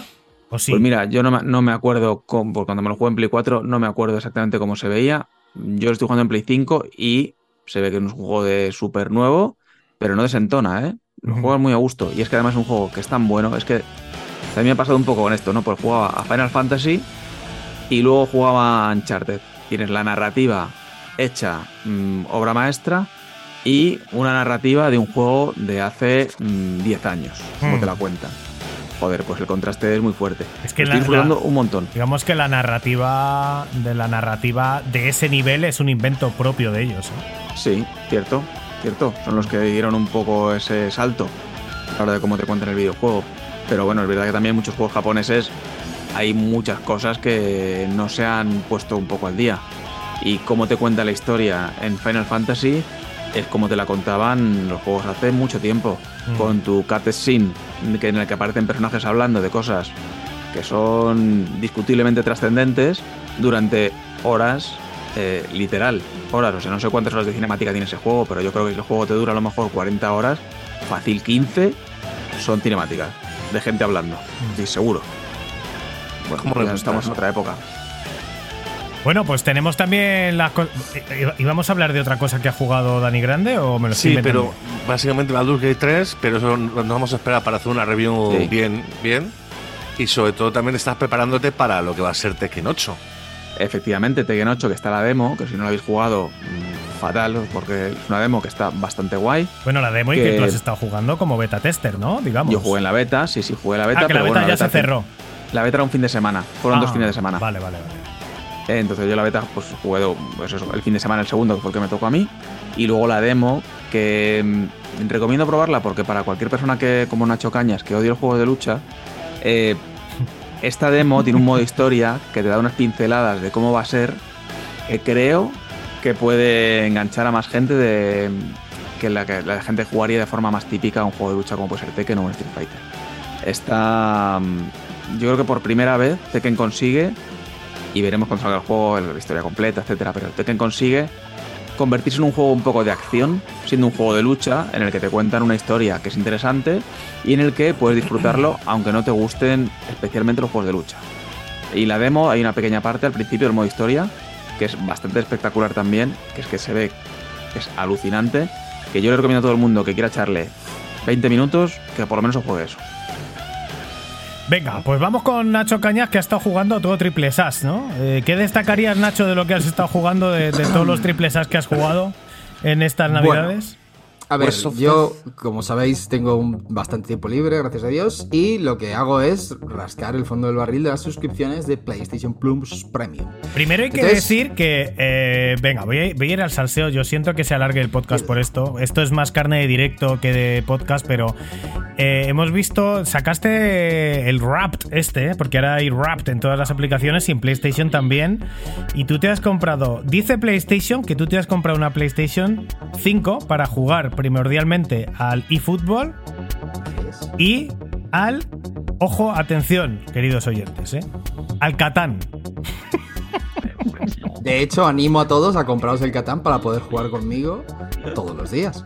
Mira, el Catán es, es bueno, pues es lo que delante de los señores mayores se ponían a leer el periódico, el cafecito. Yo el Catán es después de comer, como yo no soy muy de siestas, porque no me gusta la siesta, porque duermo 11 horas al día. Yo me tumbo después de comer, me pongo el Catán y Qué un par entran, Feliz. entran suave, suave, suave, suave. Arroba cuerdas fuera. Porque ahí de- me apetece jugar, pero no me apetece estar ahí esforzándome. Entonces el Catán es tirar daditos, tal. Perfecto. Ido, Eh, perfecto, tal. He ganado. 300 he horas llevo, 300 conquisto, horas. Si a, si a Nacho. Cañas, por lo que sea, no le gustara el Catán como le gusta y lo viera en Switch, diría que es una desgracia insufrible, que es una vergüenza que los videojuegos en 2023 haya juegos así. Sin embargo, es el- su segundo juego más jugado de 2023 y nos encanta que sea así. diré eso. Nacho Cañas, Los claro, claro que juegos no. de mesa, los juegos de mesa de videojuegos, o sea, videojuegos de juegos de mesa, siempre favor. Pero el Catán estará bien hecho, por lo menos. Porque me acuerdo que jugué contigo al Monopoly, que era de Sí. Electronic Arts. Electronic pues, Arts, sí, era sí, sí. Hasbro. Lamentable, pero horrible. O sea, parecía que lo habían hecho. eh, parecía un troleo. Parecía un juego. su- era tan mal hecho que parecía imposible hacerlo tan mal sin querer. Sí, y recordemos que el Risk de PlayStation tenía, tenía lag. Sí, sí. No, sí me- a mí me gustaba, eh, pero bueno. Venga, aparte de estas cosas que, que has estado jugando ahora, Bueno. aparte de estos triples A, otros triples A. Os cuento. Tres no y tres sí. West of Death. West of Death es un roguelike que habréis visto porque tenía una estética bastante parecida a Mike Miñola de los dibujos de Hellboy, pero una calavera, pues ahí básicamente que, es un roguelike de acción por turnos. ¿Qué pasa? Este tiene eh, el virus este que ha impregnado a muchísimas desarrolladoras, que es lo difícil por lo difícil. Vamos a ponerlo todo oscuro, vamos a poner que entren enemigos aleatorios, todos los, em, los escenarios son aleatorios, o sea, se hacen cada vez em, procedimentales. Oye, es bonito Y el es- juego, ¿eh? Es muy bonito, que a mí es lo que me atrajo, pero es muy, muy, muy difícil. Y me, y me metí yo, tras llevar 4 o 5 horas, diciendo, joder, hostia, me matan mucho. Y, yo no, y es el principio que debería darte un poco más de. No, no, no, me metí y todo el mundo. Es que la dificultad. tal". Es como, hostia, no hagáis las cosas difíciles como una parte importante del, del juego. No sé, yo eso no lo veo. ¿eh? Yo no soy fan de los Elden Ring ni de los Dark Souls, así que este juego, West of the Death, fuera. Next. Yo desde luego a las 6-7 horas dije, mira, no he venido a este mundo a sufrir. Siguiente.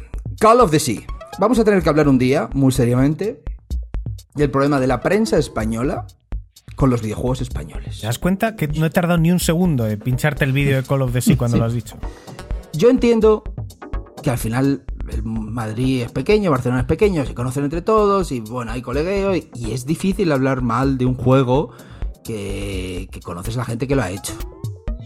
Pero este Call of the Sea que salió de primeras en, en Xbox, en el Game Pass, todo el mundo lo ponía genial y dije, bueno, a mí me gusta Lovecraft, las aventurillas, vamos a verlo. A ver, gente, es un juego de tablet. Es un juego que dura 4 horas, creo que me duró 4 o 5 horas. Los escenarios son muy bonitos. Son bonitos, Los puzzles, los puzzles, madre mía, los puzzles. Que es una especie de mist. eh, No, es una, una aventurilla de los años 30 que ha desaparecido el marido de una mujer y ella va a la isla Bueno. donde ha desaparecido a descubrir mira, cosas. Walking Simulator de manual, ¿no? Sí, y entonces yo este lo jugué porque lo, ponis- lo pusieron muy bien cuando salió en la Xbox y ahora que había llegado al Plus. Es verdad que tiene cierto Hombre. nombre. Hombre. Y yo creo de verdad que es problema de que es español el juego.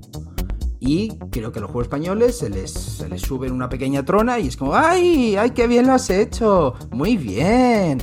Y bueno, bueno. Como Nintendo. Hombre, aquí no ha pasado muy bien, que hemos, hemos puesto muy bien el brazo por eso lo merece, pero por ejemplo el de Crown of Boo, pues eh, no tan bien.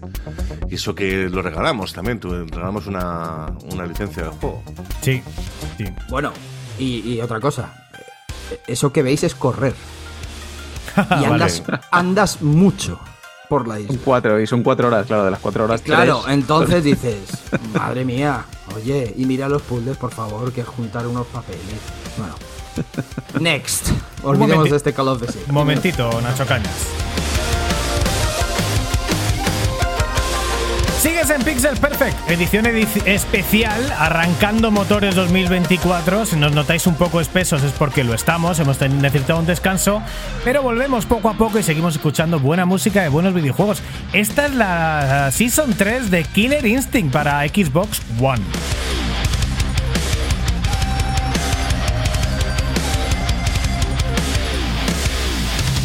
Guitarreo brutal, ¿eh? metalero a tope.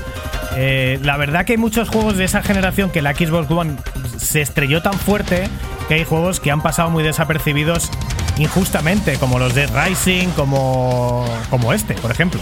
Killer Instinct, un gran juego de lucha.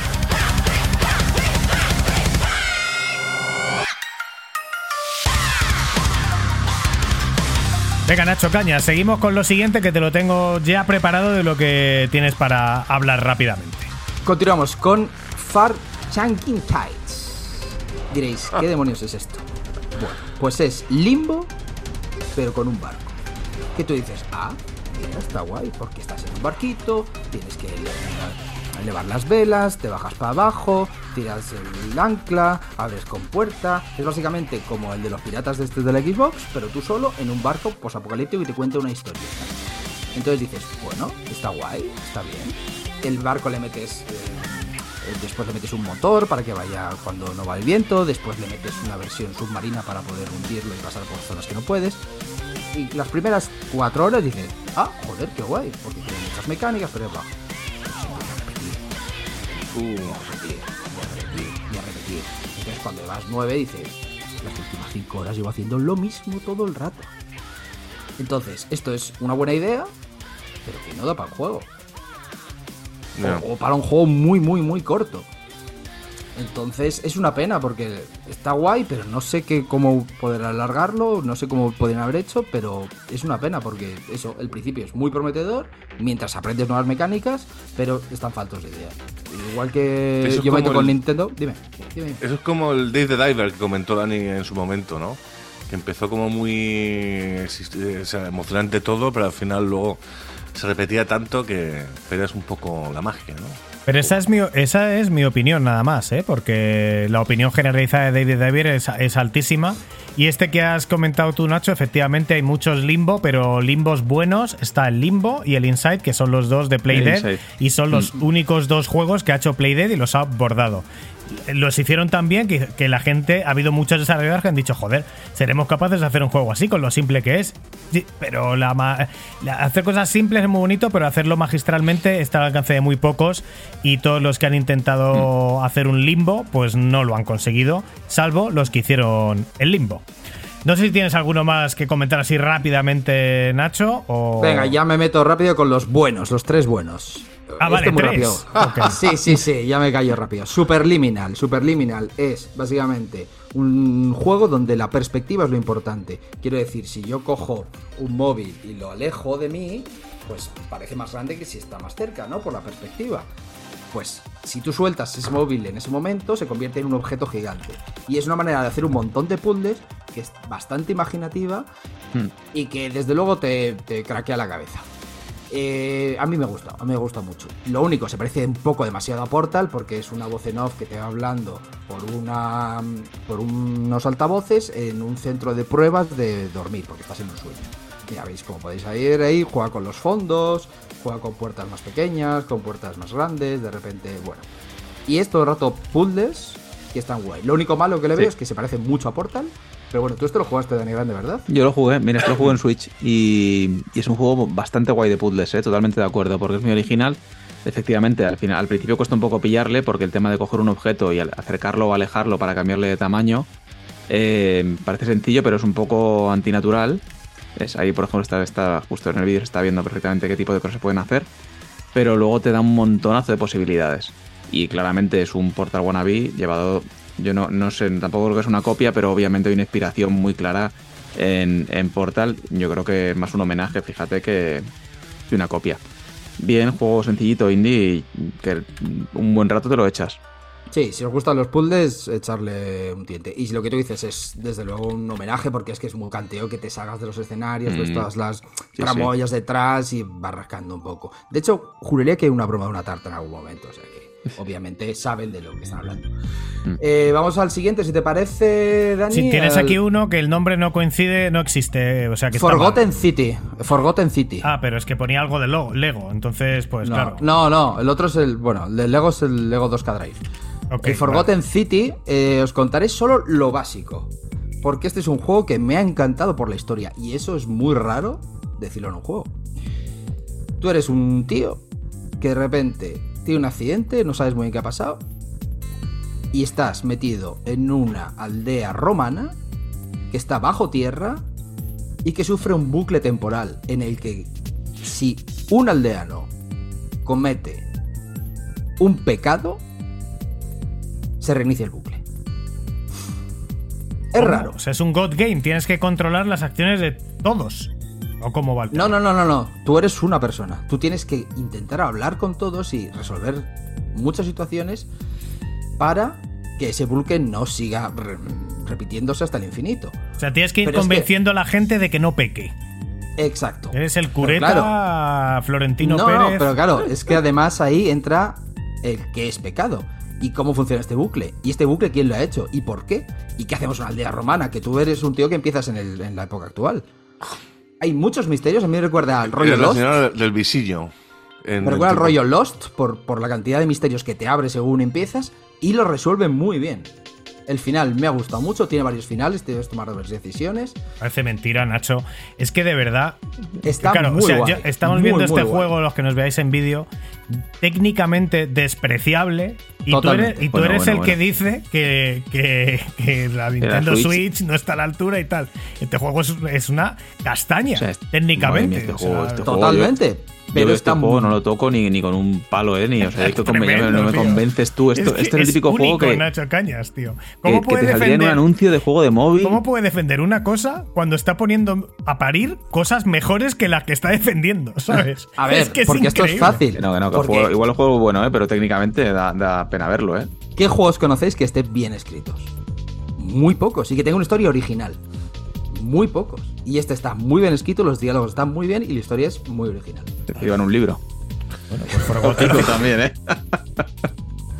Bueno, para los amantes, que aquí tenemos algún, algún Patreon que es profesor de guion y demás, muy recomendable. Muy, muy recomendable, verdad, este Forgotten Y luego ya, Dani, continuamos con el siguiente, que es La Joya de la Corona, que es un juegazo brutal, el Lego 2K Drive. Esto no tiene, pero nada que, nada que desmerecer a- al Mario Kart, por ejemplo. Es muy divertido, tienes carrera de todos tipos, tienes eh, vehículos para aburrir, es muy gracioso, todos los nombres son, las traducciones son crema. Claro, técnicamente, comparado con el anterior, es la crema. Y eso, las traducciones está traducido en español increíble. Nombres como Johnny Freno es uno de ellos. Y está muy guay, muy guay. Y tiene un modo historia, que a mí es lo que me gusta, que me cuenten una historia. Una historia de Lego, pero es una historia. Tiene misiones variadas, no solo son carreras, como podéis ver aquí hay un tema de matar unos robots, que, bueno, de proteger unas, unas torres y es muy, muy, muy divertido. Yo lo empecé en plan, va, pues, juego de Lego así, ah, voy a echar un par de carreras y fuera. Y bueno, pues 10 horitas me casca el modo historia. Y de verdad, para unas carreras, si lo tenéis en el Plus, echarle un ojo. Si os mola el Mario Kart, es básicamente un juego de cartas. Muy, muy, muy guay. Y sobre todo, que lo que decía en el, en el hilo de Twitter, los juegos de Lego están muy bien, casi todos. Sí. Son Sí, un poco infantiles, pero están o sea, no peta nada, eh, están con una resolución increíble, muy guay, muy guay. Y No, se creo juega que muy es- bien y desarrollo también muy bien. Me acuerdo yo del Lego Star Wars, de los primeros de, de Lego. Y jugabas además con los Jedi, con Anakin y demás. Y se, iba, iba auto- absolutamente muy divertido el juego. Se veía bastante chuli. Y únicamente eso, ¿eh? la historia de Star Wars, pero te la contaban con personajes Lego. Y la jugabilidad, pues hacían plataformas, con sus batallas y demás. Muy, muy chuli. Y desde entonces, pues un montón de juegos eh, con la excusa de Lego te hacen juegos cojonudos.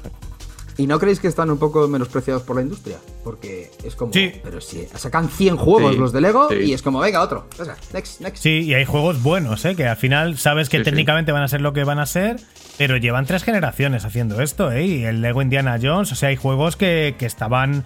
Harry muy, Potter. Muy interesantes y, oye, que tampoco sin grandes, sin grandes pretensiones, pero cumplen perfectamente con lo que. O sea, cumplen con lo que prometen y además, como es Lego, como que pro- promete menos que otros juegos. Pero, pero cumplen bastante bien, lo que es videojuegos casi al estilo retro, pero muy cumplidores. A mí en general, Lego estoy, estoy a favor, vaya. Sí, sí, pues eso. Si os gustan los juegos de carrerillas así, a ver, tampoco busquéis simulación, obviamente. Es pues eso, un Mario Kart. Pues echarle un ojo. Y ya con esto me callo, que hablo mucho hoy. Vale, pues ya está. Pues, eh, Encantado de cables, hombre. Bueno, pues yo, en- eh, en- viniendo de lo que venimos, que venimos de la cena con los Patreons, estuvo con nosotros, entre otros, Shane, que es un figura del cacharreo antiguo y demás y me forzó a jugar a recreativas. Bueno, al final acabamos la cena de los Patreons en unos recreativos, como no puede ser de otra manera. Estuvimos jugando a varios juegos. Nacho, tú estuviste dando caña en el Street Fighter 2 que había por allí o algo así. Sí, Eh, sí, estuve enseñando a los jóvenes a jugar a Street Fighter, gente de 18, 19 años, es que claro, pobrecito, los reventaba a los pobres. Y había. Estaba bastante bien. Aquí hay unos recreativos en- en nuevos que hay en Madrid. Se llaman Next, Level, ¿no? En, eh, por, Sí. por Argüelles. Eh, había incluso, cosa muy rara de ver, había. eh, Porque Guitar Hero se hizo muy famoso. Pero Guitar Hero es una copia del Guitar Freaks, que creo que era de Konami. Eh. Y estaba el Guitar Freaks el, el 6 o el 8 ahí con las guitarras. Lo que pasa es que, bueno, había mucho Es ruido, casi, casi no se escuchaba. A mí me gusta mucho el primero, Guitar Freaks 1 es maravilloso. Está en PlayStation 1 con una guitarra súper plasticosa. Mm. Todavía lo tengo por ahí, me encanta. Y esto me forzó, empezamos a hablar de cacharreo y efectivamente hay Tecnoparrot es un emulador de PC que puedes acceder a un montón de máquinas recreativas actuales, digamos, modernas. Entre ellas la más destacada, por supuesto, el House of the Dead Scarlet Dawn, que es un buen juego. Pero me gustaría centrarme en un par de juegos de coches que he estado jugando porque yo siempre he sido muy fan de Sega Rally, pero muy fan de Sega Rally. Y tenía muy mal recuerdo de Sega Rally 3. Pero recuerdo tremendamente malo, porque este juego salió en PC en su día y luego salió en Xbox 360 y PlayStation 3 en una versión que se llamaba Online Arcade, si no me equivoco, tenía multiplayer. También salió en PSP y era un juego que estaba regular, o sea, regular tirando a mal. Y Sega Rally 1 y Sega Rally 2 en su momento habían sido impresionantes, habían sido juegos de 10, habían sido juegos que cambiaban un poco eh, el esquema de lo que era un videojuego de coches, ¿no? Como lo fue Daytona, todos los juegos prácticamente de Sega eran así en esa época. Hubo un 3-4 años que Sega lo petó de una manera salvaje. Y entonces yo tenía muy mal recuerdo de este juego. eh, lo he jugado en Tecnoparro, te estás jugando al final. eh, un emulador perfecto de la recreativa y además a más resolución y con más frames por segundo. Sega Rally 3 es un pedazo de juego. Pero un pedazo de juego. O sea, los controles tienen poco que envidiar a los Colic McRae Dirt que se siguen publicando. Tiene, evidentemente, es mucho más arcade, pero es totalmente disfrutable. Es, ese sí que es un poco más fácil que los anteriores, eh, que el 1 y el 2. Los eh, circuitos tienen bastante menos personalidad que los anteriores, pero es un juego adictivo, es rápido. Eh, es, no sé, es súper disfrutable gráficamente para la época, está súper bien. Y me ha sorprendido mucho además que es un juego que hizo Sega Europa y que por lo que sea esas batallas internas que tenían en Sega nunca se publicó en Japón. Este juego de la recreativa nunca salió en Japón. Entiendo que lo que es el juego online de consolas sí que se publicó. Pero, pero este juego no salió en Japón. Yo lo que es lo jugué en. PC, de hecho, ahora que lo estoy viendo. Sí, es que salió, salió en PC y en PSP y el- la recreativa tiene Hmm. eh, un modo campeonato con tres circuitos, lo típico de los Sega Rally, el 1 y el 2, y luego tiene aparte un challenge que es jugar al circuito del Sega Rally 1 con los, con los coches del Sega Rally 1, pero con la jugabilidad de los gráficos del Sega Rally 3 que está pues ok.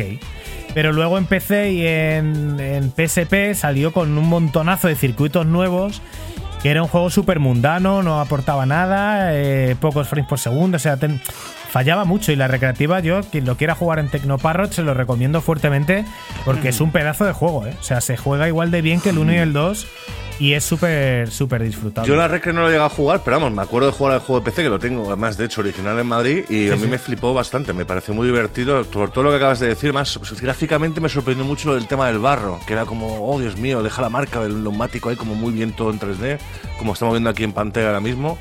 Y, y no sé, no lo recuerdo que fuera. A lo mejor la máquina es infinitamente mejor, pero yo me lo pasé teta, me gustó mucho más que el 2 de PC. Que, el 2 de PC. Ya, es que claro, lo- aquellos de PC no te sé decir, pero vamos, yo desde luego lo jugué más en la PSP en su día, me pareció un juego cualquiera. Y luego he estado jugando también aquí al, a otro en Tecnoparrot, ahí he jugado un montón, pero vamos, el GTI Club Super Mini Festa este, que salió también en PlayStation 3 y en Wii y eran ports bastante malos. Eh, pues juego súper divertido, divertidísimo. Es verdad que, bueno, falla todo, o sea, quiero decir, es muy arcade, o sea, no es nada realista y tal, y son partidas muy rápidas, es loquísimo, es casi imposible hacer técnicamente bien lo que tienes que hacer, pero es, es muy disfrutable también. Y ya me cayó, porque oye, llevamos aquí eh, la de Dios, eh, Y sí, básicamente. nos quedan cositas aún. Llevamos dos horas y media y efectivamente, Nacho, venga, vamos a pasar a lo Una, siguiente. una pregunta, una pregunta, Dani. Eh, ¿Tiene sentido jugar una simulación de una recreativa? Quiero decir, la parte, la gracia es la recreativa. Depende del el tipo juego. de juego. O sea, yo estaba. Si, a ver, por ejemplo, los, los Virtua, los House of the Dead sin pistola con el ratón, pues pierden mucho. Hay maneras de hacerse las pistolas. Nuestro Patreon Shane se las ha hecho y juega maravillosamente bien. Pero sí que es verdad que es diferente. Pero a ver, los juegos de coches, izquierda, derecha, eh, acelerador, freno en las marchas, quiero decir que no es. eh, tampoco hay juegos. Hay juegos dependientes de la, de, de la máquina, pero hay juegos de coches y juegos de tenis. O sea, el Virtua, el Virtua Tennis 4 que está jugando también es un juego de tenis. O sea que. Y aparte que las, eh, las recreativas modernas básicamente son juegos de PC que no, que no funcionan en un PC porque no los tienes. Pero con el Tecnoparrot es que funcionan como nativo de PC, tienes ahí tu listado, es súper fácil. Os lo recomiendo mucho a todos los que tendréis la máquina recreativa comprada originalmente, porque así es legal. Por supuesto, aquí no patrocinamos ningún tipo de pirateo ni actividades no reguladas. Nacho, venga, vamos con los comentarios. Antes de nada, Daniel, acuérdate que Patreons. tenemos la, la encuesta. Y los Patreons, eh, sí. Y Ah, los no, no, no los hemos dicho ya. Sí, vale. Bueno, ¿no los hemos acabado? ¿No hemos Sí, dicho sí, creo que sí, creo que sí. Vale, vale. Pues eh, tenemos la encuesta que fue la- el, mes, el número pasado. Fue ¿Qué te parece la cancelación de The Last of Us Online? A colación de que lleva muchísimo tiempo Naughty Dog haciendo el juego y al final lo han cancelado y así se ha quedado el tema. Pues tenemos cuatro opciones. Primera opción, bien. Por la cancelación quiero juegos nuevos, con un 26,7%. La segunda opción era deberían sacarlo como esté, con un 6,7%. Eh, la tercera opción es una tomadora de pelo con un 33,3% y ahí eh, está empatado con me da igual que son 33,3%. O sea que básicamente la gente le da bastante... Está o muy treguereada o básicamente le da completamente igual ese título y prefiero que saquen cosas nuevas. Así Yo creo que tenemos asumido lo que hay y, y poco más. En cuanto a comentarios, pues nos dicen por aquí, estos primeros comentarios creo que son de Spotify. Jacob Sí. nos dice, a Nacho se le escucha y se le ve demasiado bien. Tienes que Claro, devolverlo pues, a Praga para eh, que vuelva a ser como antes. Porque todo permanece, nada cambia. Pues aquí, aquí tienes a Nacho en su calidad habitual, aunque hoy no se le ve mal del todo. No es su culpa, es que pues eh, hay países y uno de ellos es la República Checa, donde el Internet no está tan avanzado como en otros países como México, que es el de Yacodo, España, que es en el que estamos los demás. Y Dani PSX dice: Mis, espe- mis esperados por el momento eh, anunciados son Grand Blue Fantasy RPG, cual sale en febrero, y Final Fantasy VII Remake. eh, Rebirth, segunda parte. Mucho remake de cosas que jugué en su día y prefiero aire fresco. Esto sobre los juegos más esperados de 2024. Y antes de pasar a los comentarios de Evox, como he comentado antes, tenemos el chat abierto de, de nuestro Patreon para Pixel vs Videojuegos.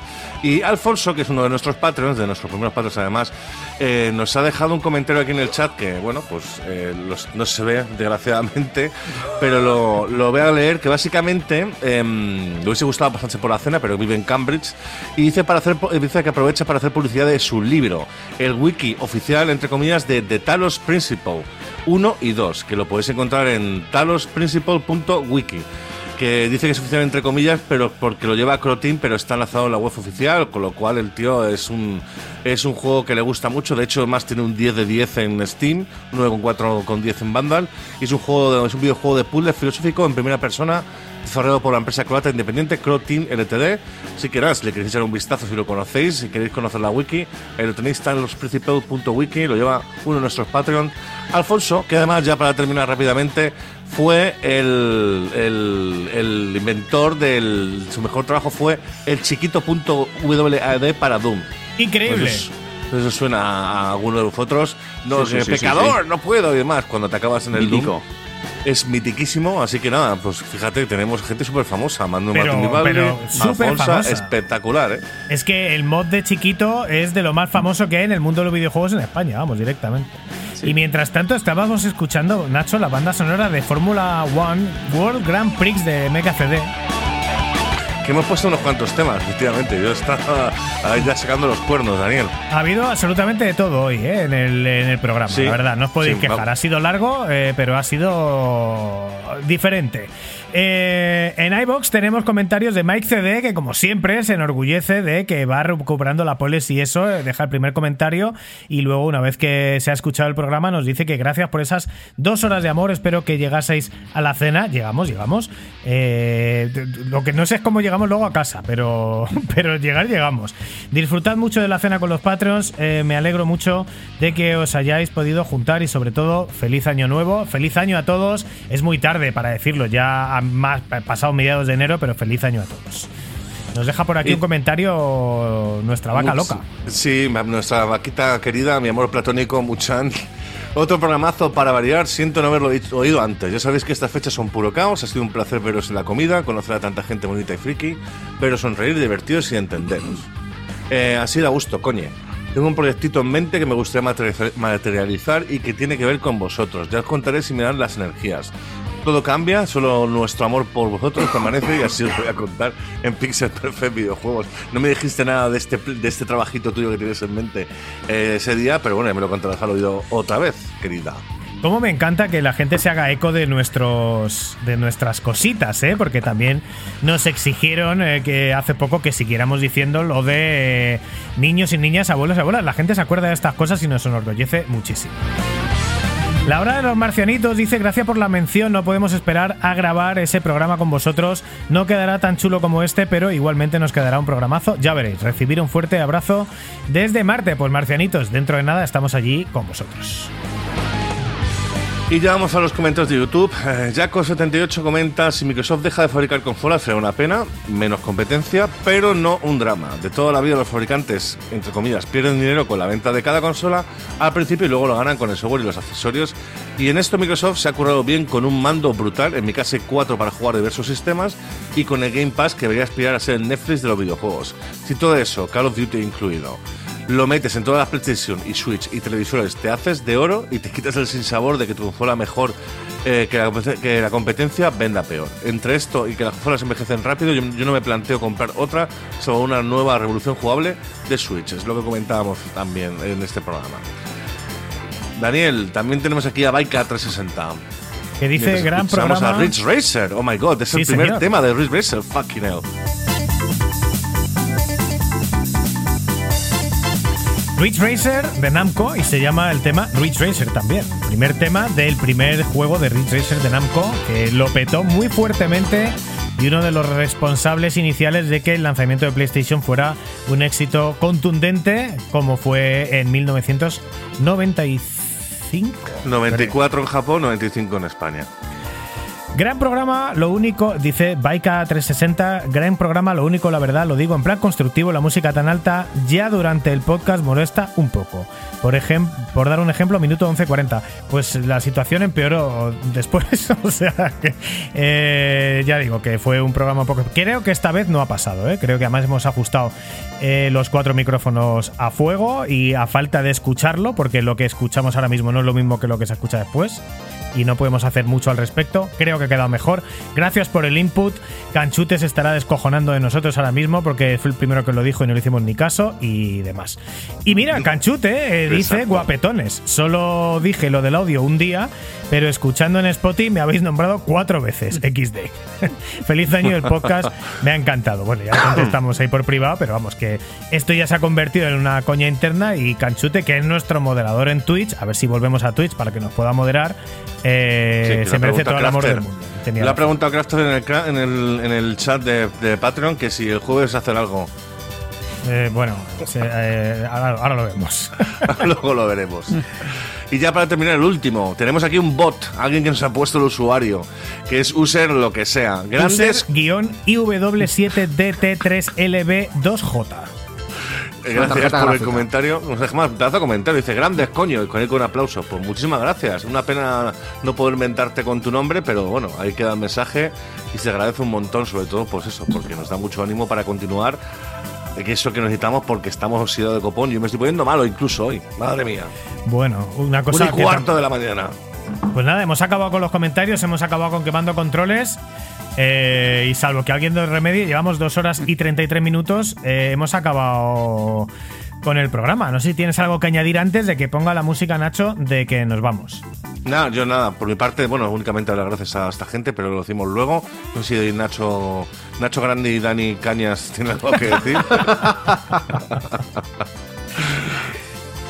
No, bueno, Eso yo- es, eso es la muestra de que no tenemos nada que decir. Claro. ok, ok. Venga, señor. Pues hasta pacientemente aquí. nuestra despedida. Venga, pues eh, eh, deseando estáis de escuchar. la- espérate, mira, la despedida de. Pixel Perfect. Mira, y, y claro, es que haciendo esto se sale la cámara, todo es un desastre. Nos vamos.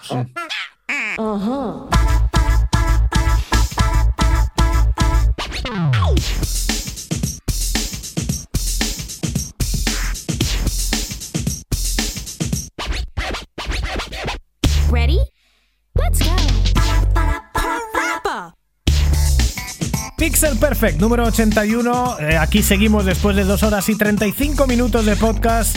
Sabíamos que esto podía pasar porque es algo que nos suele pasar con los debates y nos ha encantado que sea así. Hoy nos hemos soltado la melena. Hoy veníamos un poquito más re- relajados de lo normal y hemos querido que sea un programa freestyle y así ha salido. Nacho, ¿qué te ha parecido? Pues muy bien, porque al final hemos tenido a, Dani Grande, a Nacho Cañas, eh, dando caña en el debate, que ha llegado a estar muy interesante el tema. Hemos opinado todos, hemos realmente mm, entrado a, a filosofar sobre el futuro de los videojuegos, que bueno, también es una cosa que se nos, nos pasa de vez en cuando, pero sobre todo yo me lo he pasado genial escuchando sus opiniones. Y bueno, de la actualidad, pues poquitas, es primero de mes, no hay, de- no hay mucha cosa aún, 2024 está empezando, veremos qué sorpresas nos trae. Pero sobre todo estoy encantado de estar aquí contigo, Dani, y con todos vosotros. Muchísimas gracias por seguirnos, por apoyarnos, por darnos like, por suscribiros, por darnos amor y dar fotitos cuando lo merecemos, Daniel. Bueno, pues eh, Nacho Cañas, muchas gracias por estar por aquí. Espero que hayas disfrutado de tu estancia en Pixel Perfect. Pues Muchísimo como siempre, muchas gracias a vosotros y nos vemos en el Pixel Pirata. ¿Cuándo? Ah, Dani Grande, tú te vas a pasar por el próximo Pixel Pirata. ¿Qué tal te lo has pasado hoy por aquí? Hombre, yo aquí me lo paso siempre de maravilla. Me encanta hablar con vosotros, ya sabéis, y debatir de todas estas novedades y no tan novedades. Y yo hoy el Pixel Pirata, si me invitáis y me cuadra por horario, encantado. Venga. Que las veces que lo hemos hecho ha sido súper divertido. Venga, pues a partir de ahora recuperamos nuestra cadencia habitual. Dentro de dos semanas volveremos aquí con Pixel Perfect número 82. Esperemos que haya más novedades, más exclusivas y más noticias que comentar. Y si no, hablaremos de los juegos que hemos estado jugando y haremos todas las reviews. Gracias, Nacho Hernández, por estar aquí. Un beso. Nos vemos pronto. Eh, gracias a todos por estar aquí. Ya sabéis que todo cambia, nada permanece. Y aquí estamos nosotros para contarlo en Pixel Perfect. Hasta luego, chavales. Hasta luego, amiguetes. Cool. Game over, yeah!